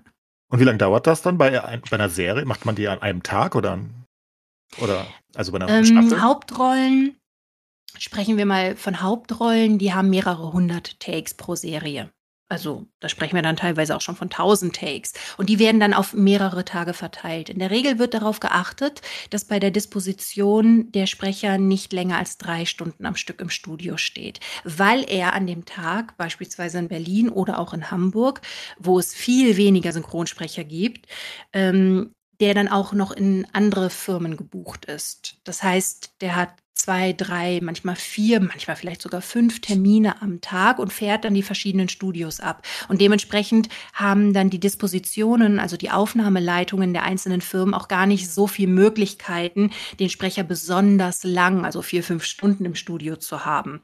Und dementsprechend wird es dann auf verschiedene Tage verteilt. In meinem Fall mit einer äh, kleineren Serienrolle, die jetzt keine Hauptrolle ist, ähm, kann das auch sein, dass das in zwei Stunden aufgenommen ist und dann ist die ganze Staffel im Kasten. Und ähm, im Schnitt sagt man pro Stunde 30 Takes. Das bedeutet, man hat ungefähr zwei Minuten für einen Take Zeit. Ähm, und eine Aufnahme von dem Take umfasst das ähm, ähm die Preview sozusagen, einmal das Ansehen des Takes, der so zwischen 5 bis 12, 13 Sekunden lang sein kann. Dann die eigentliche Aufnahme, wo man dann ein, zwei, drei, vier Anläufe unter Umständen hat, zusammen mit der Regie, dem Tonmeister und dem Synchroncut, also ähm, Cutter oder Cutterin, die ähm, nur die Lippensynchronität bewerten. Die Regie ist nur dafür da, das Spiel zu bewerten und der Tonmeister ist dafür da, dass keine störenden Geräusche auf dem Band sind. Und das musst du pro Take zwei Minuten, in zwei Minuten fertig haben. Das ist ja der ja, Wahnsinn. Ja, richtig, genau. Und dann noch die, äh, die ja, Review, wenn man so will. Dann beurteilt ähm, Regie, Ton und Cut beurteilen noch einmal das Gesamtergebnis. Man selber als Sprecher hört es häufig gar nicht was man aufgenommen hat. Und dann springt man schon wieder zum nächsten Take. Und sollten in der Stunde noch Folgenwechsel drin sein, wie in meinem Fall zum Beispiel für die Serie, ähm, komme ich halt in diversen Episoden vor. Dann dauert der Folgenwechsel, obwohl alles digital ist, auch noch mal ein bis zwei Minuten. Und ähm, dementsprechend geht dann eigentlich die Zeit so ein bisschen ab. Und da versuchen dann die Aufnahmeleiter mit den Dispositionen, das so hinzubekommen, dass äh, kein Zeitstress entsteht. Ähm, Klingt anstrengend. Das braucht dann wieder sehr erfahrene Leute. Bitte? generell die, Be die Bezahlung in, in, in, dem Business? Weil, Pro Take. Ja, nee, ich meine, generell hat man, ja. hat man sozusagen ein festes Honorar, was Nein. man selbst bekommt, oder verpflichtet man sich auch für mehrere Staffeln? Weil das ist ja, wäre ja ultra nervig, wenn derjenige sagt, in der zweiten Staffel habe ich aber keine Zeit, tut mir leid. Das stimmt. Man unterschreibt dann Projektverträge. Also man hat ein, in der Regel einen Rahmenvertrag mit der Synchronfirma und die regelt dann, dass man selber verpflichtet ist, äh, die Verfügbarkeit sicherzustellen. Natürlich, wenn du dann eine andere Produktion hast oder viele Kollegen und Kolleginnen arbeiten ja auch beim Theater oder drehen fürs Fernsehen äh, oder Kino, ähm, dann kannst du natürlich deine Kalender mit der Dispo abstimmen. Nur eine generelle Verfügbarkeit solltest du schon gewährleisten können. Anders sieht das aus bei Krankheit oder ähm, ja, das ist manchmal muss dann leider umbesetzt werden. Die Frage hat sich eher deswegen gestellt, weil, weil Schauspieler ja teilweise gut Geld für Fortsetzungen bekommen, ähm, mhm. wenn sie sich dann nochmal verpflichten für einen Film. Und das wäre ja bei Synchronsprechern ja, ähnlich wichtig. Ne? Also ich zum Beispiel bei der neuen Staffel ähm, Brooklyn 99, ich glaube, es ist die mhm. siebte oder so, der, der, der Synchronsprecher von, von Holt ist halt leider gestorben. Das ist schlecht. Jetzt kann er den nicht mehr sprechen. Und das ist halt, das macht die Serie ziemlich viel schlechter. Also, mhm. wenn, du sechs Staffeln geguckt hast und dann ändert sich das. Deswegen war die Frage eher darauf bezogen, ob man dann auch ein, wenn du sagst, das ganze Projekt ist äh, unterschrieben, ist natürlich was anderes, aber ob man dann auch wirklich verhandeln kann für weitere Staffeln, wo man sagt, ich hätte aber gerne mehr Geld. Es ist, soweit ich das beurteilen kann, ich mache es ja noch nicht so lange, nicht gang und gäbe. Ähm, einige Synchronschauspieler haben das schon gemacht und daraufhin gab es dann unter Umständen auch Umbesetzungen. Ich glaube, eines der populärsten Beispiele ist Fox Mulder in, den neuen, in der neuen Akte X-Staffel. Wird nicht mehr von Benjamin Völz gesprochen, der unter anderem auch die Stimme von Keanu Reeves ist. Und das hatte, das wurde auch ganz transparent gemacht, dass Benjamin Völz gesagt hat, zu den Konditionen steht er nicht mehr für die neue Staffel Akte X zur Verfügung, denn dazwischen lagen auch sehr, sehr, sehr, sehr viele Jahre, dass er zuletzt ähm, dem Schauspieler in dieser Rolle die Stimme geliehen hat und dementsprechend gab es keine bestehenden Rahmenverträge und das musste oder durfte neu verhandelt werden und man ist sich nicht einig geworden. Ist ja spannend. Spannend, fand ich auch. Ja. Hätte gedacht, die haben ein bisschen Verhandlungsspielraum irgendwann. Nein, also wir werden pro Take bezahlt, wirklich. Und ähm, wenn du viel Geld verdienen möchtest, dann bemühe dich, bewirb dich überall, damit du viel gebucht wirst. da kommt es eher über die Masse, okay. Richtig, genau. Also, dass du wirklich vier, fünf Termine am Tag wahrnehmen kannst. Und ähm, dann kannst du natürlich auch mit äh, ein paar hundert Euro am Ende des Tages nach Hause gehen. Abzüglich Steuern und Versicherungen und all das natürlich. Ähm, und wer nur einmal im Monat arbeitet, wird als Synchronsprecher nicht reich. Ja, ich, ich bin da nicht so drin. Ich, ich höre Leute auch nie raus. Also auch teilweise die gleichen Schauspieler von meinen Lieblingsserien, wo, wo ich dann irgendwann rauskriege, dass es der gleiche Synchronsprecher ist, würde ich nie mitbekommen. Also ganz selten mhm. mal so eine Bruce Willis-Stimme irgendwie fällt mir dann doch mal wieder auf, irgendwie vielleicht, aber ich kriege die da nicht zugeordnet, mein Kopf macht das nicht mit. Ähm, aber zum Beispiel, den, einen, den ich kenne, ist, ist der Spongebob-Sprecher. Ja, der ist Santiago ja sehr bekannt. Ziesma. Mhm. Ja, weil der, weil der wirklich ganz komische Stimmen macht. Und der hat ja ganz viele Sachen gemacht. Ich dachte, der wird ja, ja. richtig, der muss doch gut bezahlt werden. Also viel besser als normale gefühlt, oder? Mit Sicherheit. Der wird einfach eine höhere Take-Gage wahrscheinlich ja. haben. Ja. Also wer schon lange im, in der Branche unterwegs ist, wird sicherlich auch andere Konditionen aufrufen als jemand, der äh, noch nicht so lange dabei ist und sich seine Feder noch nicht verdient hat. Oder wie sagt man so? Ja. genau. Ja, aber es ja. muss ein boomendes Geschäft sein bei den ganzen Produktionen heute. Also, ja, also es gibt. Da kannst du auch gar nicht mehr so viele gute Leute finden, gefühlt. Aber eigentlich ist die, ist die deutsche Synchronbranche ja trotzdem sehr gut. Was fast schon verwunderlich ist, oder? Bei so vielen. Also ich habe wunderbare Kolleginnen und Kollegen bisher getroffen. Ich hatte noch keine äh, Begegnung der dritten Art, seit ich in der Branche ähm, unterwegs bin und äh, kann wirklich nur Gutes sagen und so, so viel Talent. Ähm, egal, ob das äh, SprecherInnen sind, die gerade erst angefangen haben oder KollegInnen, die das schon viele, viele, viele Jahre machen. Und das ist immer wieder eine große Freude für mich, auch hospitieren zu dürfen. Das heißt, mich in die Regie zu setzen, Aufnahmen zuzuhören, ähm, über das Zuhören zu lernen und äh, ja auch immer wieder neue Leute kennenzulernen. Das ist also. Ja, ich glaube, Steve und ich bedanken uns. Wir sind ja beide große Deutsch-Gucker. Definitiv. Wobei ich jetzt ja Japanisch äh, gucke, aber ja. Ich, ich habe mich immer geweigert gegen die englischen. Ich, ich gebe das dann gerne an meine KollegInnen weiter. Ich selbst, also wenn mich einer fragt, was, was bist du? Hm, ich traue mich noch fast gar nicht zu sagen, ich bin Synchronsprecherin, obwohl das richtig ist und ich inzwischen davon leben kann und darf und da über, über glücklich bin, weil sich da für mich persönlich ein riesen Kreis geschlossen hat. Ähm, also das ist jetzt mit 40, also ich bin im September letzten Jahres 40 geworden und da habe ich plötzlich gemerkt, ich bin ich bin angekommen. Und das ging so schleichend. Das war nicht so, dass ich mir so ein Ziel gesetzt hatte, das und das, äh, da und da willst du mal hin. Das kam plötzlich, realisierte ich das über einige Tagen, Tage und Wochen. Du bist eigentlich genau am richtigen Ort, gerade zur richtigen Zeit. Und das hat mit diesem Beruf auch unglaublich viel zu tun, ähm, weil das doch ein Teil Schauspiel, das künstlerische Arbeiten ist ein großer Teil meiner Identität offensichtlich. Und ähm, ich habe noch ein bisschen Angst, wenn ich sage, ja, ich bin Synchronsprecherin, dass ich es so ein bisschen jinxe. Wenn, wenn ihr versteht, ähm, dass mich plötzlich niemand mehr bucht, weil mein mein Tagesablauf, wenn ich nicht in Synchronstudios bin. Und das ist äh, von der Zeit in der Woche sozusagen, die einem zur Verfügung steht, äh, sein, in Lohn und Brot zu stehen oder seinen, seinen Lebensunterhalt zu verdienen, ist die Zeit, die ich spreche, die kürzeste. Alles andere fülle ich wirklich mit Akquise, Bewerbungsunterlagen frisch halten, Hörproben hochladen und, und, und. Also es ist auch ganz, ganz viel Akquise, Castings machen. Wie, findet man die Leute? Also gibt es dann eine Datenbank und dann sitzen wirklich Leute da und sagen, wir brauchen eine Rolle mit einer Stimme, die an die Schauspielerin passt oder wie? Also im Original? Hm, eine Datenbank in dem Sinne gibt es in jeder Firma einzeln sozusagen. Man bewirbt sich als Synchronschauspieler bei jeder Firma einzeln und nicht nur das, häufig auch bei jedem einzelnen Aufnahmeleiter.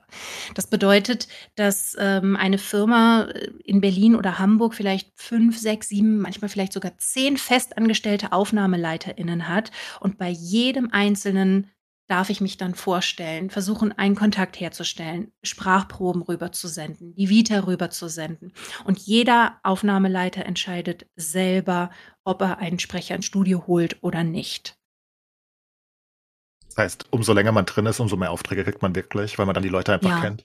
Wobei es aber auch, weil es also auch Empfehlungen gibt. Ja. Und natürlich, wenn man dann, es gibt im Internet die Synchronkartei, das ist ein bisschen so wie die IMDb für Synchron. Das ist so ein großes, ja. Wollte ähm, ich gerade sagen. Also Crowdfunding, also, Open, nicht Crowdfunding, äh, Crowdsourcing-Projekt, wo verschiedenste Leute diese Besetzungslisten mit den SynchronsprecherInnen ergänzen. Und wenn man eine, ähm, und diese Synchronkartei wird meines Wissens nach gerne mal herangezogen, um zu schauen, wer hat eine, einem Schauspieler oder einer Schauspielerin schon mal die Stimme geliehen.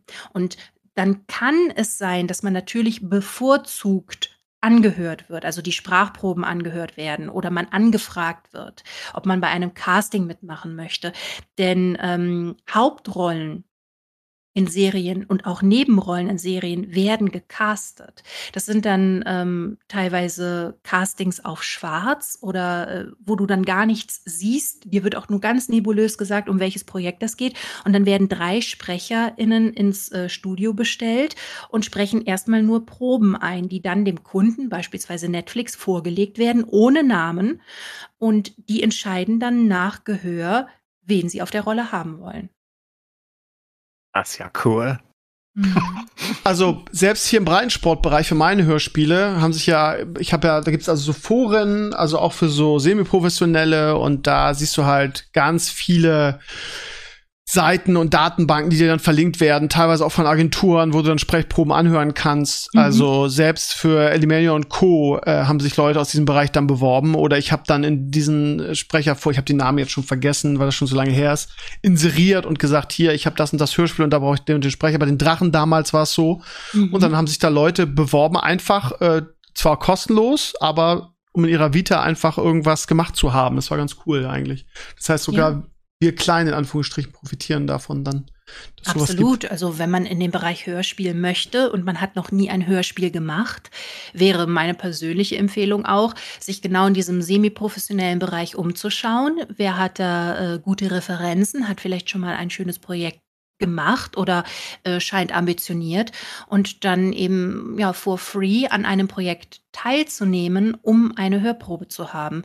Denn häufig möchten die ähm, Aufnahmeleiter schon ganz gerne echte Hörproben hören. Also auch beim, auch im Hörspielbereich oder im, in der Gaming-Lokalisation ähm, echte Hörproben im Sinne von Projekte, die veröffentlicht wurden. Denn wenn ich meine Hörproben zu Hause aufnehme, kann ich ja theoretisch so lange daran feilen, bis die hm. absolut perfekt sind. Und ja. das entspricht dann wieder nicht dem Tempo, mit dem im Studio oder Atelier, wie wir in Berlin sagen, gearbeitet wird. Umso mehr man in der Vita hat von richtigen Projekten, dann weiß man ja auch, die ist nicht ganz unbrauchbar.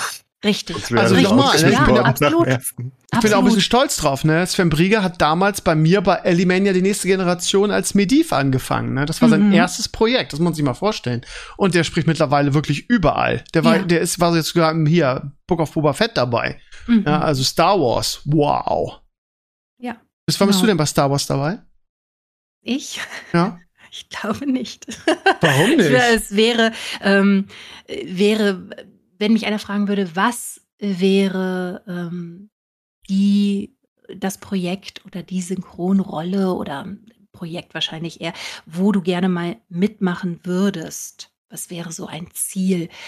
Dann wäre das wahrscheinlich The Mandalorian. Und da ist mir auch egal, was ich mache. Im Ensemble, das kleinste, kleinste, kleinste bisschen, so ein kleiner Satz im Hintergrund, der Versteh sich so im Hintergrund verliert, wäre mir egal.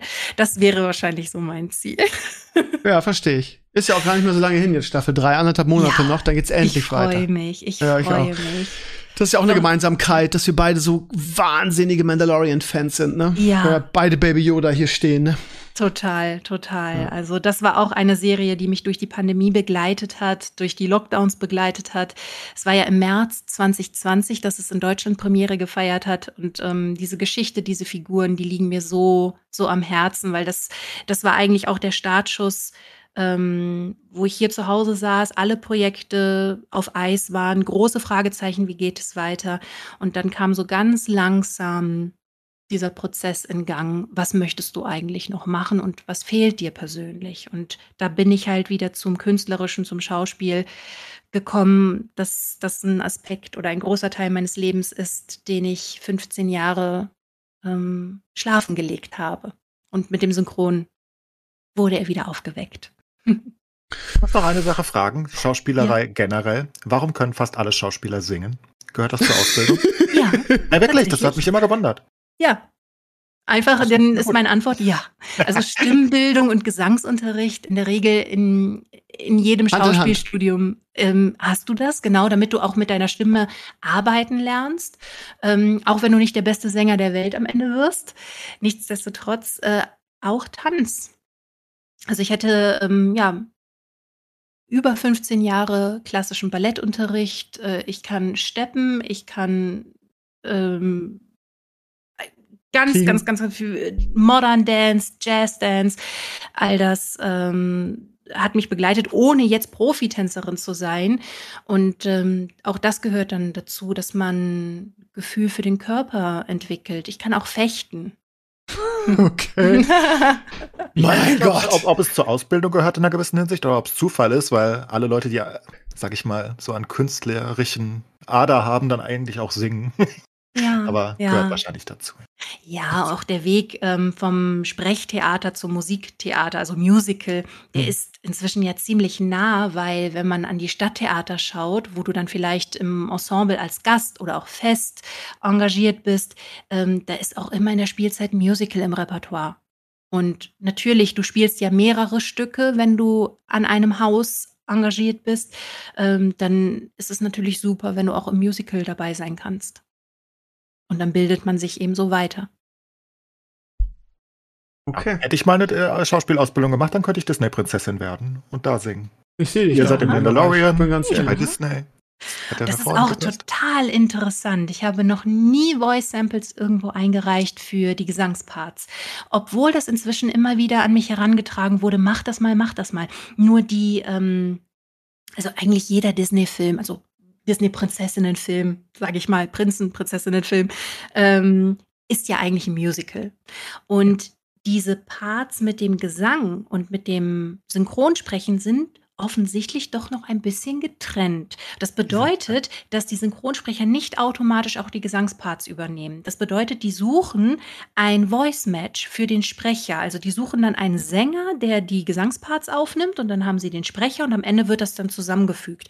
Und es gibt dann auch einen Musikregisseur und einen Dialogregisseur. Und das sind im Grunde zwei verschiedene Arbeitsbereiche, die parallel laufen, an dem gleichen Projekt mit, äh, mitwirken und am Ende wird das zusammengefügt. Es gibt allerdings eine Handvoll, vielleicht auch zwei oder drei Hände voll SynchronsprecherInnen, die sich durchaus einen Namen gemacht haben dafür, dass sie sprechen und singen können. Und das ist Gold. Ja, bei Disney-Filmen ist es durchaus, ähm, mhm. ich, ich gucke die wirklich gerne, das war kein Joke. Ähm, ja, ich auch. Steve weiß es, aber Steve mag sie nicht, er mag es nicht, wenn sie oh. singen, das ist natürlich, ach Gott. Ähm, nee, aber das bei Frozen und Vajana ist es auch so, das sind unterschiedliche ja. Sängerinnen jeweils. Ja. Und die wiederum kommen manchmal auch aus dem Musical. Also ich habe da auch schon in Produktionen Namen gelesen, wo ich gesagt habe, hey, das ist doch hier Kollege XYZ aus der und der Produktion von damals. Das Lustige ist, dass es mhm. im Englischen nicht so ist. Weil bei Frozen zum Beispiel im Englischen singen äh, Kristen Bell und, und Josh Gad und Co., die singen alle selbst, soweit ich weiß. Mhm. Mhm. Warum ändern wir das? Man weiß es nicht. Man weiß es nicht. Ein Mysterium. Gut, zum Schluss, der Schluss der Sendung, sorry, dass ich da jetzt dazwischen gehen muss, wir sind schon bei anderthalb Stunden, möchte ich noch ganz kurz mit Enclays äh, über meine Hausaufgabe reden. Oh, was für eine Hausaufgabe? Ja, jetzt weißt du nicht My mehr. My Hero? Ja, ja, sicher. Wie war's? Krümmer, Krümmer nimmt seinen Job halt ernst, ne? Hm. Ich habe halt die erste Staffel angefangen, mein Lieber, und habe vier Folgen geguckt. Das ist mehr als erwartet, nicht schlecht.